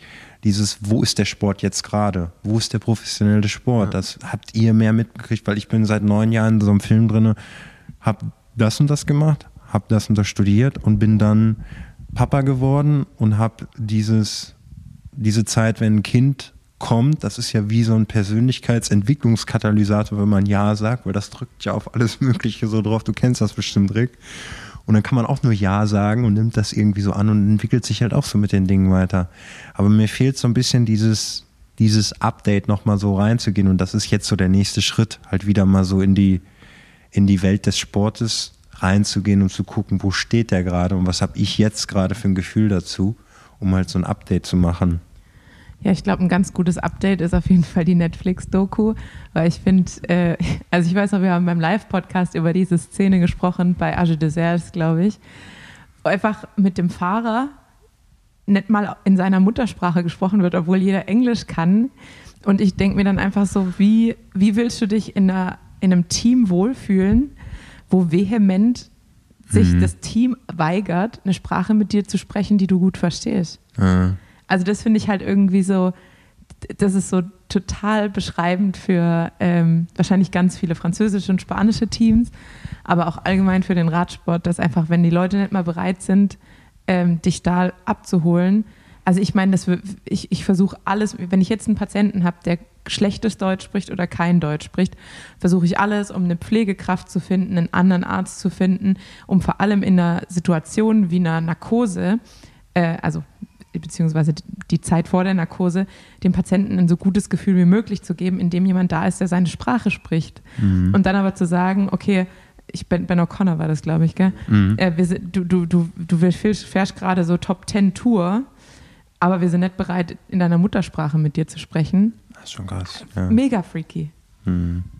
Ja, ich kann äh, auch nur sagen, also ich glaube, oder nee, ich glaube, ich weiß, zumindest, ich kann ja nicht für alle Teams sprechen, aber in den Teams, in denen ich gefahren bin, in den neun Jahren, seitdem du aufgehört hast, hat sich da nichts weiterentwickelt. Und es ist ja so ein bisschen wie eine, fast wie so, gerade wie so eine kleine Selbsthilfe-Talk hier ähm, oder Selbst, Selbsthilfegruppe. Und ich finde es, also, so, ich hoffe, es zieht Leute nicht allzu sehr runter, aber ähm, ich finde es sehr spannend, weil zum Beispiel das war auch, als ich das erste Mal gehört habe, ähm, als dass du Psychologie studierst, da dachte ich auch so, okay, krass, weil, weil du, was du gerade gesagt hast mit dieser Witzmaske, da, weil ich kannte dich nicht gut, wir haben jetzt nicht so krass viel Zeit zusammen verbracht, aber ich weiß noch ganz genau, was ich gerade erzählt habe mit, mit, mit äh, Wagi und als wir da trainieren gefahren sind, ich weiß noch, wir haben ihn, glaube ich, dann zwei, dreimal gefahren, haben einen Kaffeestopp gemacht und es ging die ganze Zeit so um witzige Videos. Weißt du, also ihr habt äh, sau viele so typisch so, so was mein, mein Onkel macht, das in einer WhatsApp-Story so ein bisschen mäßig, weißt du, so, so von perversen Dingen über Gewaltdinge, über krasse Dinge und es wurde so gelacht, so krass, haha. Und deswegen war sozusagen, da, da habe ich natürlich dann ein ganz falsches Bild in dem Moment von dir bekommen, weil du das so einfach so, oder so habe ich dich auch so kurz wahrgenommen und dachte mir so, ja, ist auch schon irgendwie ein krasser Humor, den die zwei haben, so alles klar, aber, aber krass so. Und es war nur eine kleine Momentaufnahme und ähm, deswegen finde ich es so witzig, wenn du das jetzt, oder nicht witzig, äh, witzig ist das falsche Wort, sondern so interessant, wenn du sagst, okay, man hat sich dann so eine Blödelmaske aufgesetzt, aber Mhm. damit wollte man einfach nur irgendwie so Teil der Gruppe sein oder stark sein und über all das, was wir gerade geredet haben, also man muss ja wirklich sagen, ich habe auch keine gute Antwort. Wenn mir irgendjemand sagt, ähm, warum ist Radsport ein Teamsport? Also es gibt ja keine plausible oder gute Antwort darauf. Also klar fahren sieben Fahrer für einen, der dann am Ende gewinnt, aber trotzdem geht ja nie das Team aufs Podium. Es geht immer nur einer aufs Podium. Und Mhm. du hast ein Team von 30 Fahrern, dann fahren aber drei Teams, a sechs, sieben Leuten gleichzeitig irgendwo über den Kontinent ver, äh, verteilt rennen. Mir ist es dieses Jahr aufgefallen mit Domenico Pozzevivo, ist mein Teamkollege, der hat im Februar unterschrieben. Ich habe den nie gesehen. Also ich war faktisch gesehen, ist halt Ja. mein Teamkollege, aber ich kenne den überhaupt. nicht. Ich Ja. habe nicht ein Wort mit dem geredet. Und dann, weißt du, das, das sind so viele Dinge, dass du äh, so das System Radsport und alles und ähm, auch über was ich gerade geredet habe, dann ähm, das halt so, wenn man dann mal, es ist ja, das meine ich ja gerade so, es ist ja, glaube ich, total normal, jetzt geht es ja wieder um mich, wenn du dann 13 Jahre dasselbe machst, ich, egal welchen Beruf du 13 Jahre lang machst, dass du da Mhm. Aufs und Abs hast, ist doch wohl das total das Normalste. Aber ich glaube halt im Leistungssport ist es halt so schwierig, mit jemandem darüber zu sprechen. Und dann weiß ich zum Beispiel so, mein Papa ist halt, was ich gerade gesagt habe, ich habe eine, wenn es um Radsport geht, eine tiefe Verbindung für den. Und dem seine Meinung ist mir auch total wichtig. Aber zum Beispiel in dem Aspekt, und deswegen finde ich es auch, also eigentlich sind das so Sachen, die ich nicht im Podcast sagen würde, weil das eigentlich so sehr intim ist, so, aber ähm, so, also ich habe meinen Papa noch nie emotional erlebt, also noch nie, ich habe den noch nie weinen sehen oder dass der Mhm. über seine Gefühle redet, so, das hat, so ist mein Vater halt nicht, also zumindest nicht mit mir, dass, dass der irgendwie so ist, der ist halt, so kenne ich ihn auch nicht und dann weiß ich zum Beispiel auch, und ich glaube, er ist auch jemand, der halt einfach alles mit sich selber ausmacht und dann war zum Beispiel die Situation, als wir im April oder Mai sind wir zusammen Rad gefahren und ich habe ihn ähnlich wie meiner, Mut wie meiner Mutter damals gesagt, so, ich glaube, dieses Jahr höre ich auf und meine Mama hat sich das angehört, aber das erste, was sie auch so gesagt hat, so, das ist wie gesagt gar kein Vorwurf, ist einfach, glaube ich, einfach so, weil sie halt an diesem Bild, mein Sohn ist Radprofi, so, das sind die Gewöhnung wollen festhalten, war halt so, ach komm, das eine Jahr schaffst du ja auch noch. So, Mhm. so, so ein bisschen so, das Bagatellisieren so ein bisschen. Und, und das war- das war so, aber auch, es war, war ich so, nee, wenn ich dir sage, ich will das nicht mehr, warum dann noch ein Jahr? Also, also was verändert das Jahr jetzt dann daran? Und bei meinem Papa war es sogar noch krasser, ähm, dass ich eigentlich für so zehn Minuten Monolog gehalten habe und er hat zugehört und dann, das war halt auf dem Rad, wir sind zusammen Rad gefahren und dann war, wir, oder dann, dann war ich irgendwann fertig und wollte mal hören, was er sagt und er hat einfach nur so nach vorne geschaut, hat nichts dazu gesagt. Wir sind irgendwie so fünf, sechs Minuten später an eine Kreuzung gekommen und er hat mich gefragt, fahren wir jetzt hier links oder rechts? Und hat so ignoriert. Und dann haben wir den kompletten restlichen Tag oder die komplette Radfahrt nicht mehr drüber geredet. Dann habe ich ihn zwei oder drei Wochen nicht gesehen. Es kam keine Nachricht, auch kein Telefonat. Und dann waren wir, dann sind wir drei Wochen später zusammen irgendwie gefahren und dann hat er darauf Bezug genommen. Und ich habe mir so gedacht, krass, der braucht jetzt drei Wochen lang, um für sich damit klarzukommen, dass ich meine Karriere irgendwann mal beenden werde. Und ob das jetzt ist oder in fünf Jahren, ist ja egal, weil das passiert einfach. Und dann denke ich mir so, und dann hat er aber auch einfach nur so gesagt, also die, die, die Ansage war so, na klar, es ist dein Leben, du kannst machen, was du willst, aber ich finde es schon besser, wenn du Radprofi bleibst, so ungefähr. So, weil ich habe gedacht, das wäre die andere Option. Und dann war, dann war halt auch so einfach so, ja, ich bin schon ziemlich allein mit dem Gefühl. So, also, so, also das sind äh, so, mit dem Team kann ich dann niemand reden, so, mit, mit, mit, auch mit meinen Eltern nicht so klar. Dann war so Tanja-Bezug und auch andere Leute, so Freunde auch so. Aber ja, das ist äh, irgendwie, es ist schon sehr krass gewesen. Ich glaube, dass halt die Generation das auch noch nicht unbedingt so kennengelernt hat, ähm, wie das ist, mit Emotionen und Gefühlen irgendwie so Ja. umzugehen. Und ich meine, im Leistungssport lernst du etwas, du machst etwas und bekommst dadurch Anerkennung, Ja. Liebe etc. Und das fängt ja irgendwie so im Kleinen irgendwo an. Ich gehe mal zu mir persönlich nochmal gerade, ich kenne das selber auch, was du sagst. Also ich hatte selber so eine sehr große Sehnsucht danach, auch so von meinem Vater irgendwo mal emotional gesehen zu werden.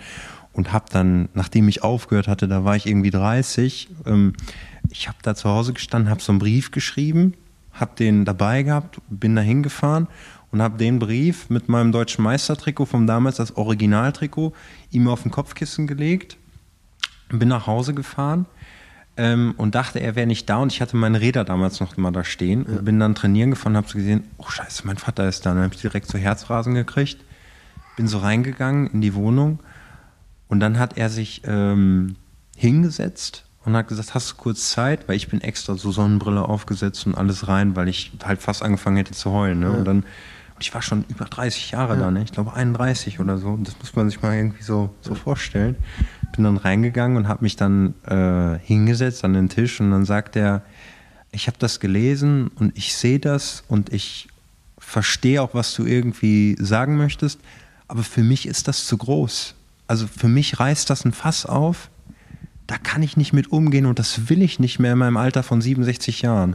Und dann habe ich nur erkannt, oh wow, krass. Und hatte halt so ein Gefühl von Mitgefühl für ihn dann nachher.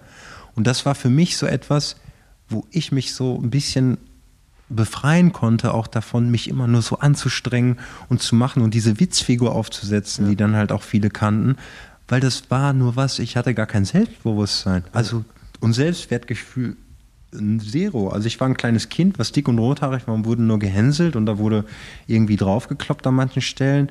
Ich war ein Chaot in der Schule, weil ich das dann irgendwann umgedreht habe, habe dann selber nur draufgehauen und bin dann im Leistungssport gelandet, war da richtig gut drin, aber ich habe eigentlich, es war schön, so ein Radrennen zu gewinnen, aber das war nicht was, weswegen ich gerne Fahrrad gefahren bin, sondern es ging mir immer um dieses Gefühl, dieses Freiheitsgefühl dabei, was man so erlebt hat und Orte zu entdecken, irgendwo hinzureisen, Menschen kennenzulernen, sich zu spüren, diese schwarzen Löcher in einem irgendwie so zu bewegen. Das war für mich immer irgendwie so das Radfahren. So krass, also bei, bei, ist bei mir ganz genauso. Also bei mir geht es auch immer, also das meine ich auch so, selbst in der Phase, wo ich dann überlegt habe, auf, aufzuhören mit Radsport, war für mich keine Frage. Das, es hat mir nicht weniger Spaß gemacht, Rad zu fahren, so hier in Köln. So das Radfahren, das war noch nie das Problem. So. Und das war immer super schön. Es ging mehr ums Rennfahren und, und um all das, was halt damit so reinkommt. Und mir geht es auch immer um, um, wie gesagt, mir geht es auch um das Gefühl. Ich hatte mal ähm, vor, letztes, vor zwei Jahren oder so haben wir versucht, eine Doku zu pitchen und da war, da war die Anfangsszene, dass ich gesagt habe, so, ich habe Tour de Yorkshire gewonnen und eigentlich ein Radrennen zu gewinnen, hat mich im Nachhinein trauriger gemacht, als die Sehnsucht, ein Radrennen zu gewinnen, weil es war so dieses so, ich habe das, ich, das war mein zweiter Profisieg. Und das war so, ich stand dann unter der Dusche und dann war das halt wirklich so vom Team, das wurde, war halt gefühlt eine halbe Stunde, war das cool. Und dann war so, geil, wir haben gewonnen, Business as usual, jetzt geht jeder zur Massage, Abendessen, morgen probieren wir wieder zu gewinnen. Und morgen, am nächsten Tag stand ich wieder als einer von diesen 140 Startern am Rennen und war halt wieder nur eine Nummer, eine Startnummer. Und dachte mir so, ja, okay, dafür habe ich das jetzt gemacht so. Ja, war eigentlich total witzig, weil wir ja, glaube ich, alle drei gesagt haben, so entweder wir beide an dem Punkt, als wir aufgehört haben, oder du, als du jetzt dieses Jahr fast aufgehört hast. Und ich habe tatsächlich auch gedacht, du hörst auf, als ich die Nachricht von dir bekommen habe, weil das Gefühl halt so identisch war mit dem, was ich gefühlt habe. Aber ich glaube, es könnte halt auch daran sein oder daran liegen, dass ich habe genauso wie ihr beide das beschrieben habt, ich habe im Sport angefangen und ich war einfach ganz schlecht. Im Triathlon, ich war ganz schlecht. Ich bin Letzte geworden. Es hat mir super viel Spaß gemacht. Einfach, ich hatte einfach Spaß am Sport. Das heißt, meine Motivation war komplett eigentlich intrinsisch. Und ich brauchte dafür keinen Erfolg. Das war dann, als es dann irgendwann dazu kam, war das super nett nebenher. Aber es hat, es hat mich nicht glücklicher gemacht, als eigentlich nur den Sport zu machen. Und ich glaube, an dem Punkt, als dann dieses Intrinsische irgendwie weggebrochen ist, weil es für mich mit so vielen negativen Emotionen verbunden war, dann war für mich der Schluss, also dann musste ich diesen Schlussstrich ziehen, weil, und dann hätte ich wahrscheinlich auch gewinnen können, was ich, wa- was da gewesen wäre, oder ich hätte besser sein können oder einen besseren Vertrag. Aber dadurch, dass mir diese intrinsische Motivation auf einmal gefehlt hat und ich auch Angst hatte, dass ich dadurch den Sport an sich, also als Ganzes verliere, weil ich dachte, ich dachte wenn ich es noch länger mache, dann will ich irgendwann gar nicht mehr aufs Fahrrad steigen. Weil dann geht es mir so wie mit Belgien, dass einfach der Radsport für mich kaputt geht. Mhm.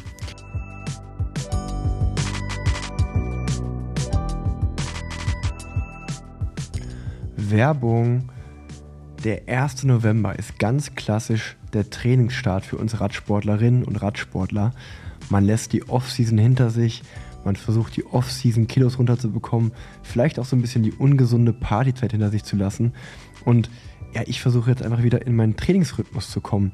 Mal auf dem Gravelbike, mal auf dem Straßenrad geht es wieder los, Kilometer zu schrubben, die ersten Stunden auf dem Rad abzureißen. Wir wissen ja alle, der Sportler für den Sommer wird im Winter gemacht. Das heißt wirklich knüppelharter Trainingsalltag kehrt wieder ein und somit auch gesunde Routinen, denn die kalte Jahreszeit beginnt, da ist es extrem wichtig, gesund zu bleiben. Und ich bin froh, meine tägliche Routine, meine Morgenroutine zu haben. Das ist nämlich AG1. Ich fühle mich einfach gut damit. Ich glaube, es stärkt meine Gesundheit, stärkt mein Immunsystem, ist gut für meinen Energiestoffwechsel und auch für die Muskelerholung. Also ein ganz großer Benefit für mich. Wie AG1 funktioniert, einen Messlöffel von dem AG1-Pulver und 250 Milliliter Wasser zusammenmischen und runter damit. Einmal am Tag. Ich nehme es immer direkt beim Frühstück zu mir. Das Ritual, das nur 60 Sekunden in Anspruch nimmt. Mischt aber auch gerne mal einen Saft oder einen Spritzer Zitrone dazu, kann ich auch empfehlen. Schmeckt dann sogar noch einen Ticken besser, meiner Meinung nach. Muss aber jeder für sich selber wissen. Und jetzt gibt es exklusiv für Planset-HörerInnen einen Jahresvorrat an Vitamin D3 und K2 plus 5 praktische Travel Packs bei Abschluss einer Mitgliedschaft kostenlos dazu. Jetzt auf drinkag1.com slash planset. Ich sag's nochmal, drinkag1.com slash planset. Findet ihr aber auch wie immer in den Shownotes, da könnt ihr mal draufklicken auf den Link und alles auschecken. Ich sag euch nur, macht die gesunde Routine mit, dann kommt ihr besser durch den Winter, gerade wenn ihr viel Sport macht. Werbung Ende. Ich habe einen, einen Athleten, den habe ich äh, so in jüngster Zeit, ich habe ja die letzten Ja. sechs Jahre bin ich ja, Ja. ich bin ja mit Lenny auch noch Rundstreckenrennen gefahren, dann halt einfach so, um das alles ein bisschen langsamer auszuschleichen und bin dann immer für, für Stevens gefahren und habe da immer versucht, so ein kleines Kernteam im Amateurbereich so zu, zusammenzuhalten und da habe ich vor so eineinhalb Jahren ist mal äh, ein über einen anderen Fahrer, Luca Bockelmann hieß der, glaube ich, der ist früher mit Fossi mal zusammengefahren in dem Team. Der hat wen angebracht, der war Triathlet. Und dann war es halt wirklich so, da kam so ein, so ein Triathlet, der sieht ein bisschen aus wie so ein richtiger Hühner, wiegt 80 Kilo, Niklas Behrens heißt er, ich weiß nicht, ob dir der Name was Ja, sagt. schon mal gehört, ja. Ja, und der, der ist einfach so jemand, der halt wirklich wieder diese bisschen Naivität mitbringt und halt so total intrinsisch motiviert ist und da total Bock drauf hat. Ja. Das ist auch so einer, wo ich seit langem mal sage, den würde ich zutrauen, irgendwie bei Paris-Roubaix mal ganz vorne reinzufahren, Ja. den ich irgendwie so kennengelernt habe. Der fährt nächstes Jahr auch bei, äh, bei, bei Trek. Geil.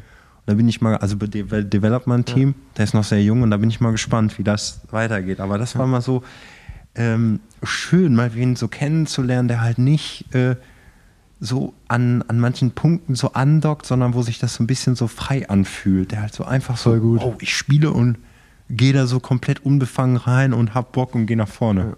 Ich kann das auch was, also ich glaube, das ist bei uns allen dreien gleich, wenn, man, wenn, wenn ich so dem zuhöre. Bei mir geht es halt genauso. Also ich glaube, äh, mir geht es auch immer darum, um das Gefühl und mir geht es auch vor allen Dingen, also mir geht es wirklich auch darum, ich sag das, das steht irgendwie auch überall so, spread the love for cycling, so, aber mir geht es auch darum, genau dieses Profil, äh, dieses Gefühl zu vermitteln und ich glaube, deswegen machen wir auch den Podcast und deswegen mache ich auch so viel auf Social Media und so, Mhm. weil es mir immer darum geht, irgendwie das Gefühl des Radfahrens, so äh, das zu vermitteln. Und klar, dass ich Profi bin, ist auch noch ganz schön gut, aber ich glaube, das wissen alle, die mich kennen, dass ich das nicht mache, um, sonst- um 20 Radrennen zu gewinnen im Jahr. Das, das ist jetzt auch in den letzten Jahren nicht passiert und das hat mich aber auch nie traurig oder so gemacht. So, du, Das war immer, das war völlig okay für mich, dass ich, hatte- dass ich meinen Platz so hatte. Und es ging mir immer viel mehr darum, die, die Message zu verbreiten. Ähm, wie, wie toll und wie schön Radfahren ist. Und auch mit dem, zum Beispiel auch mit Geld verdienen. Ich meine, klar, das ist wahrscheinlich auch einfach sehr privilegiert, weil ich in einem Elternhaus groß geworden bin, wo halt auch Geld da war und deswegen war Mhm. vielleicht die Sehnsucht nach Geld nicht da. Aber mich, ich habe auch noch nie, also so, so ich hab, bin noch nie Rad gefahren, damit ich da ein Euro mehr verdiene. So. Also das, das ist schön und gut, das ist ein schöner Nebeneffekt so. Aber äh, ich mache das äh, nicht für die Kohle und ähm, ja, das, also ich kann das auch nur sagen, dass mir es total einfach nur um das Gefühl beim Radfahren geht. Und ähm, das, das kam dann auch so, also auch nochmal auch noch so Update, weil das finde ich halt auch so krass, wenn ich, wenn ich so drüber nachdenke, weil ich habe dann natürlich in mich reingehört und dachte mir, was stört mich eigentlich noch so alles? Und also, mich stört vor allen Dingen auch, sei es hier bei dem Podcast, wir sind unsere, also ich glaube, ich bin ein guter, ich bin gut selbstständig, ich bin gut darin, mir meine Zeit und meine Aufgaben selber einzuteilen. Und bei einem Radsportteam ist es ja so, dass einfach jemand fremd über mich bestimmt. Mhm. Und das ist ein Punkt, der mich krass stört. Also, dass mir jemand sagt, 8. bis 20. Januar sind wir in Mallorca im Trainingslager und dann Mhm. bist du da. Ja. Und dasselbe im Januar. Und die Rennen sind dann und dann. Und selbst wenn du mal zwei freie Wochenenden hast, kannst du da eigentlich nichts planen, weil wenn ein Teamkollege von dir krank wird, musst du vielleicht einspringen. Das heißt, es ist ja ein komplettes Jahr lang so, dass wenn du, ich, ich bin in einem Alter, wo Freunde von mir heiraten, wo du auf Geburtstage eingeladen wirst, auf Runde, was weiß ich. Und du musst immer sagen, ha, höchstwahrscheinlich kann ich nicht kommen, weil ich habe da ein Radrennen oder selbst wenn ich keins habe, werde ich vielleicht noch da einberufen. Das heißt, du kannst ja auch nie was planen und so. Und ich bin ein Mensch, der gerne plant und auch gerne irgendwie seine Zukunft vorausplant. Und das geht halt einfach nicht, wenn du ein Team hast, das fremd über dich bestimmt. Das ist so auch ein Punkt, der mich krass stört. Und das war dann auch, also nochmal in den Prozess reinzugehen. Ich habe das so krass gemerkt, als ich das war dann die Phase, wo ich wirklich krass aufhören wollte im Frühjahr diesen Jahres. Und dann bin ich äh, mit vier, fünf Freunden für so ein freies Projekt nach Mallorca geflogen. Und wir haben für Breitling, für einen Partner von mir, haben die, die war super geil von denen, da bin ich so dankbar für. Die haben gesagt, hier ist das Budget. Wir brauchen am Ende zehn Fotos und fünf Videos. Macht, was ihr wollt. Lasst komplett euch freien Lauf. Mhm. Künstlerisch könnt ihr machen, was ihr wollt. Und dann haben wir uns hingesetzt, einen Plan gemacht. Und wir haben noch ein Werbevideo und Top für die gefilmt.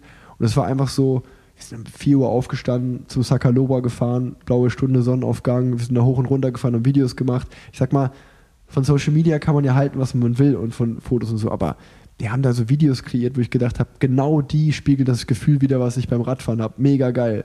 Und ich bin so beseelt und glücklich nach Hause gegangen und war so, ja Mann, das will ich machen. Ich will mit Partnern zusammenarbeiten und für die geilen Content kreieren und die Message verbreiten, wie geil Radfahren ist. Oder das, Mhm. das will ich machen. Und dann war halt sozusagen, zwei Tage später war so, ey Rick, jemand ist krank geworden und muss zur Romandie fahren. Und dann war ich so, weißt du, und dann war ich genau wieder so ins, bin ins Gegenteil zurückgefallen und bin da in Zeitfahren gefahren und bin auf der ersten Bergetappe ausgestiegen, nach Hause geflogen. Und hatte riesen Stress mit dem Team und hat dann dem Team gesagt, ja, ihr könnt mich eh alle mal, so, weißt du, so, so macht mir das halt eh keinen Spaß. Und war auch so, also ich konnte halt befreit auch aufreden, weil ich gesagt habe, ich habe auch eigentlich, eigentlich habe ich keine Angst mehr. So, ich habe der, der, der Entschluss entsteht ja eh in mir, dass ich aufhören will. Dann kam zwar über den Sommer der, der, der Spaß am Rennfahren auch wieder so zurück, weil ich auch kleinere Rennen gefahren bin und da nicht so ein großer Druck drin war und dann war auch alles wieder cool.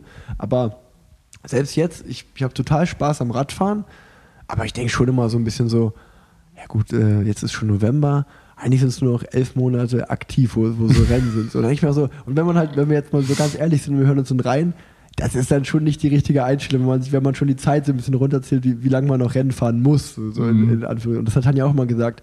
Sie hat nicht, früher habe ich immer gesagt, ey, ich fahre da und dahin. Und dann habe ich irgendwann hab, hat sich mein Wort, ohne dass ich es gemerkt habe, gesagt, ja, ich muss jetzt dahin fahren. Ich muss jetzt dahin Rennen fahren. Und es war immer, ich muss, ich muss, ich muss. Es war nicht irgendwie freiwillig, sondern weil man Bock drauf hat, sondern ich muss. Aber ich finde das so spannend, was du gerade sagst. Also dieses bei mir, was da so gleich anspringt, ist, du bist da, machst dieses, äh, habt die schöne Veranstaltung mit Breitling zusammen und man entwickelt so etwas, was man genau machen möchte und genau das richtige Gefühl trifft.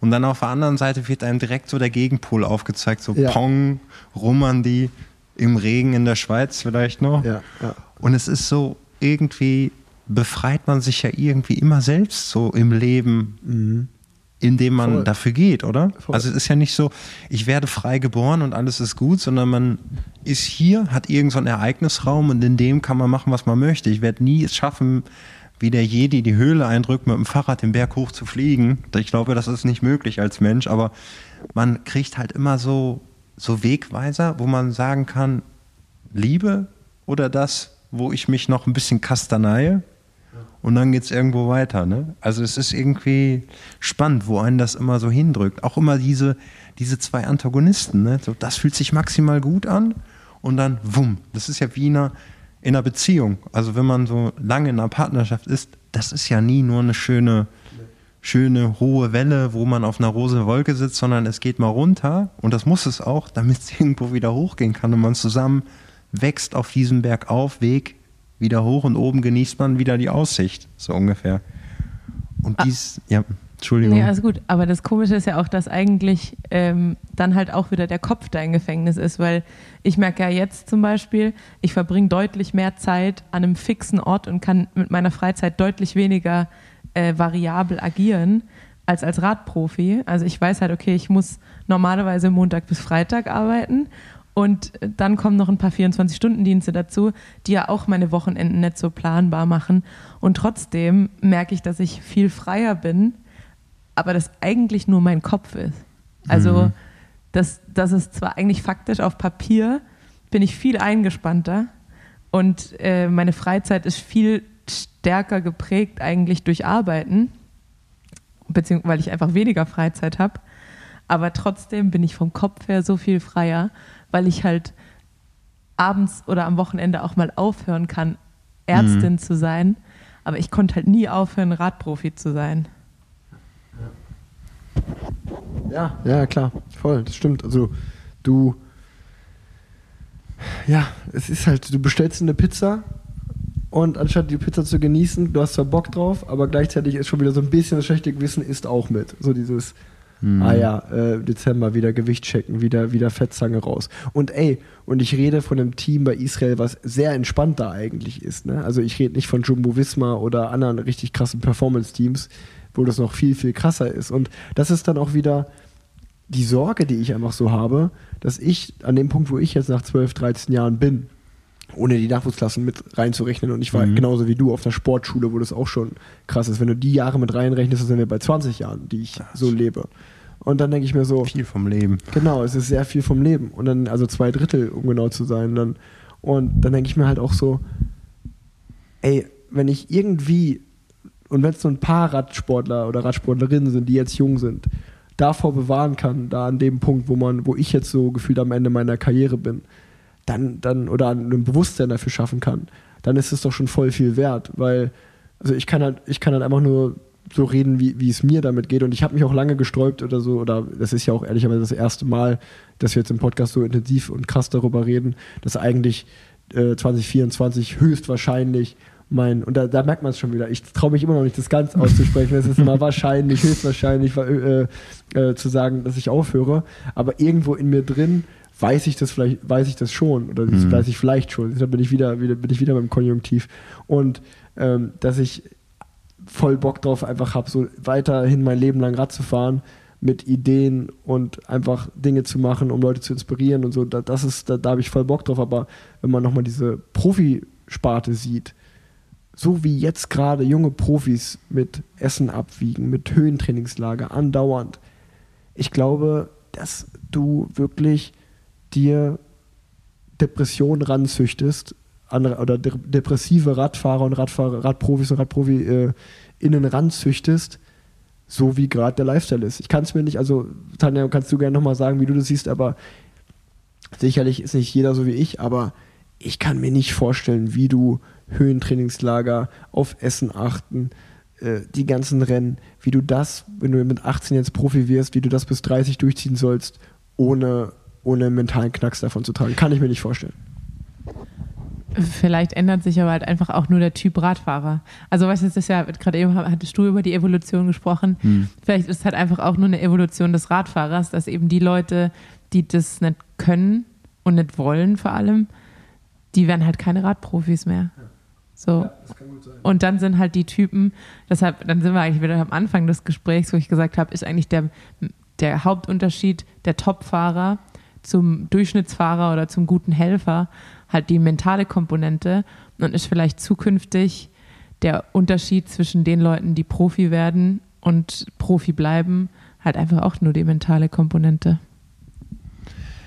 Ja, ich glaube, es, das ist eine schwierige Frage. Also ich habe da noch kein klares Gefühl zu, wie sich das so entwickeln kann. Auf jeden Fall diesen Aspekt, den du ansprichst mit dieser jungen Generation, Rick, die sich so irgendwie schon eine Depression so mit, mit anzüchtet.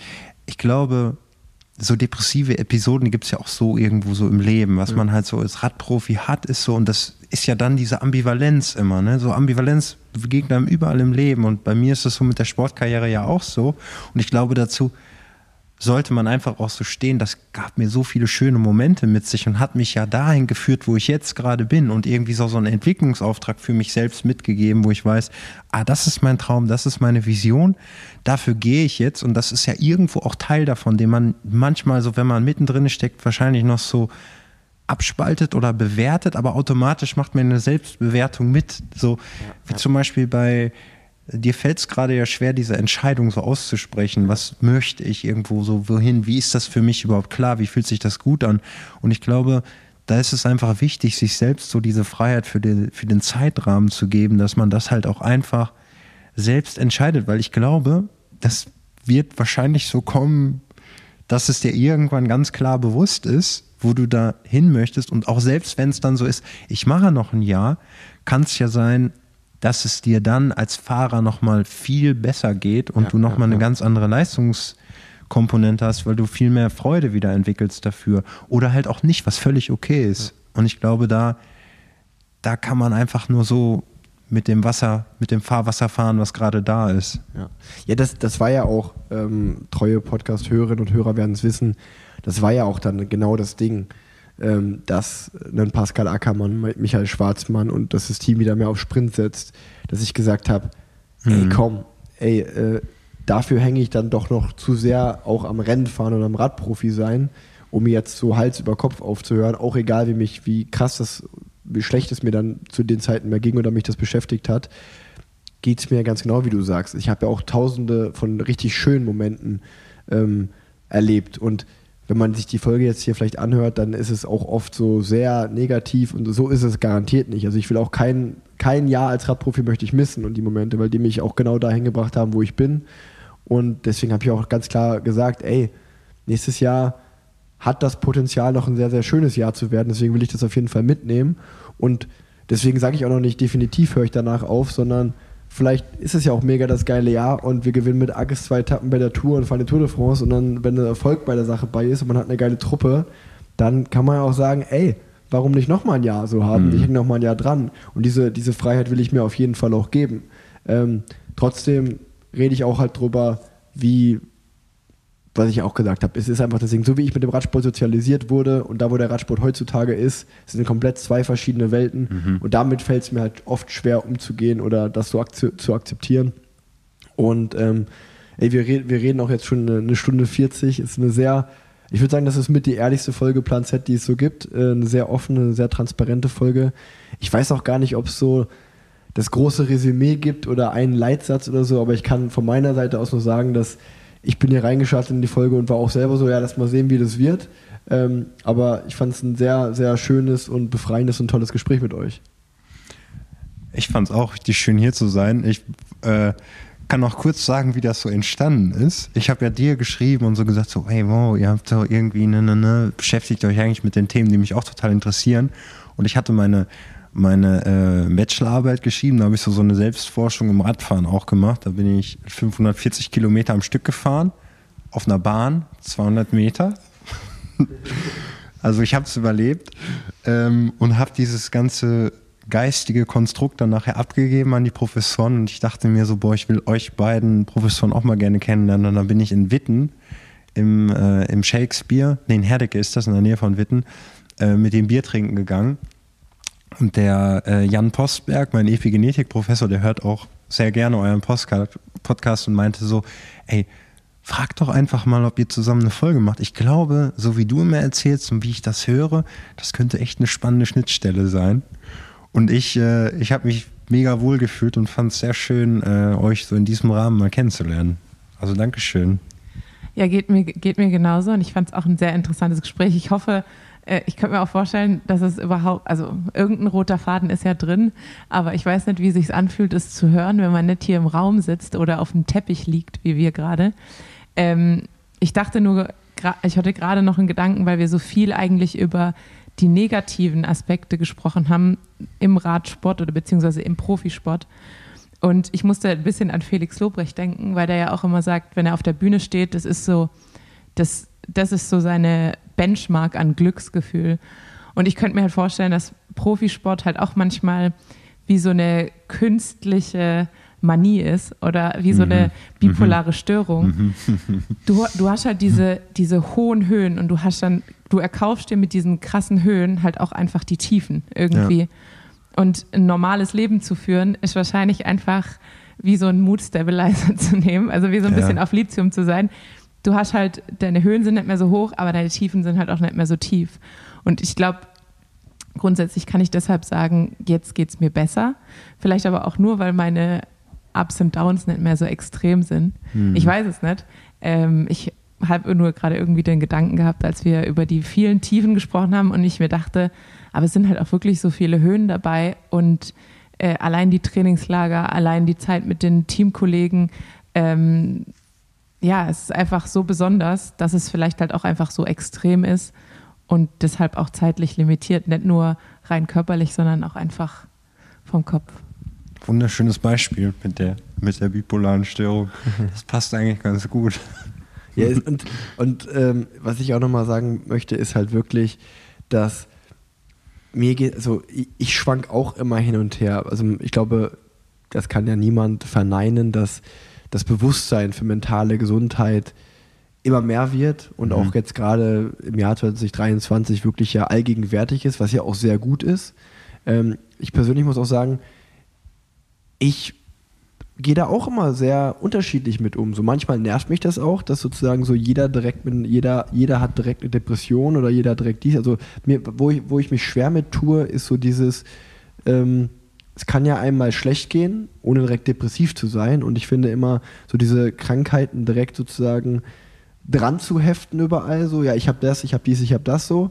Ähm, damit tue ich mich noch ein bisschen schwer. Auf der anderen Seite merke ich ja dann an mir selber, wenn ich mein, mein eigenes emotionales Verhalten betrachte, dass es halt auch wirklich allgegenwärtig ist und dass es gut ist, dass man da offen drüber reden kann, dass es mir das auch sehr schwer fällt. Also da möchte ich auch einmal sagen, so, da bin ich ja, also in der, in der, da bin ich ja 0,0 irgendwie ein Vorbild, sondern äh, bin auch mhm. einfach nur ein Mensch, der das von Tag zu Tag auch anders wahrnimmt. Und äh, ich aber trotzdem, wenn wir jetzt so eine Folge wie jetzt gerade machen, ähm, dass ich merke, ja, es tut einem schon auch einfach gut, darüber zu sprechen. Ich glaube, dass es halt einfach eine, eine andere Begleitung bräuchte. Also man kann das weiterentwickeln. Das hat so eine wundervolle Schönheit, dieser Sport und Leistungssport auch an sich und gibt einem viel, schafft Struktur, Persönlichkeitsentwicklung, man lernt Resilienz kennen, etc. Aber es braucht halt einfach eine andere Begleitung und ich finde, in dieser Begleitung ist halt noch diese, diese Härte drin. Also von, mhm den ganzen Funktionären und was dort ist. Und das vielleicht braucht einfach ein, ein anderes Gefäß, damit man sich da drin anders entfalten kann. Also so, so erlebe ich das. Ich danke euch beiden äh, für das tolle Gespräch. Vielen, vielen Dank äh, und ihr beiden habt das letzte Schlusswort. Ja, ich bedanke mich auch bei euch beiden und vor allem an, äh, bei allen Hörern, die bis jetzt durchgehalten haben. ja, ich hoffe, wir sehen uns nochmal wieder. Ähm und tausend Dank an euch. Ciao. Tschüss.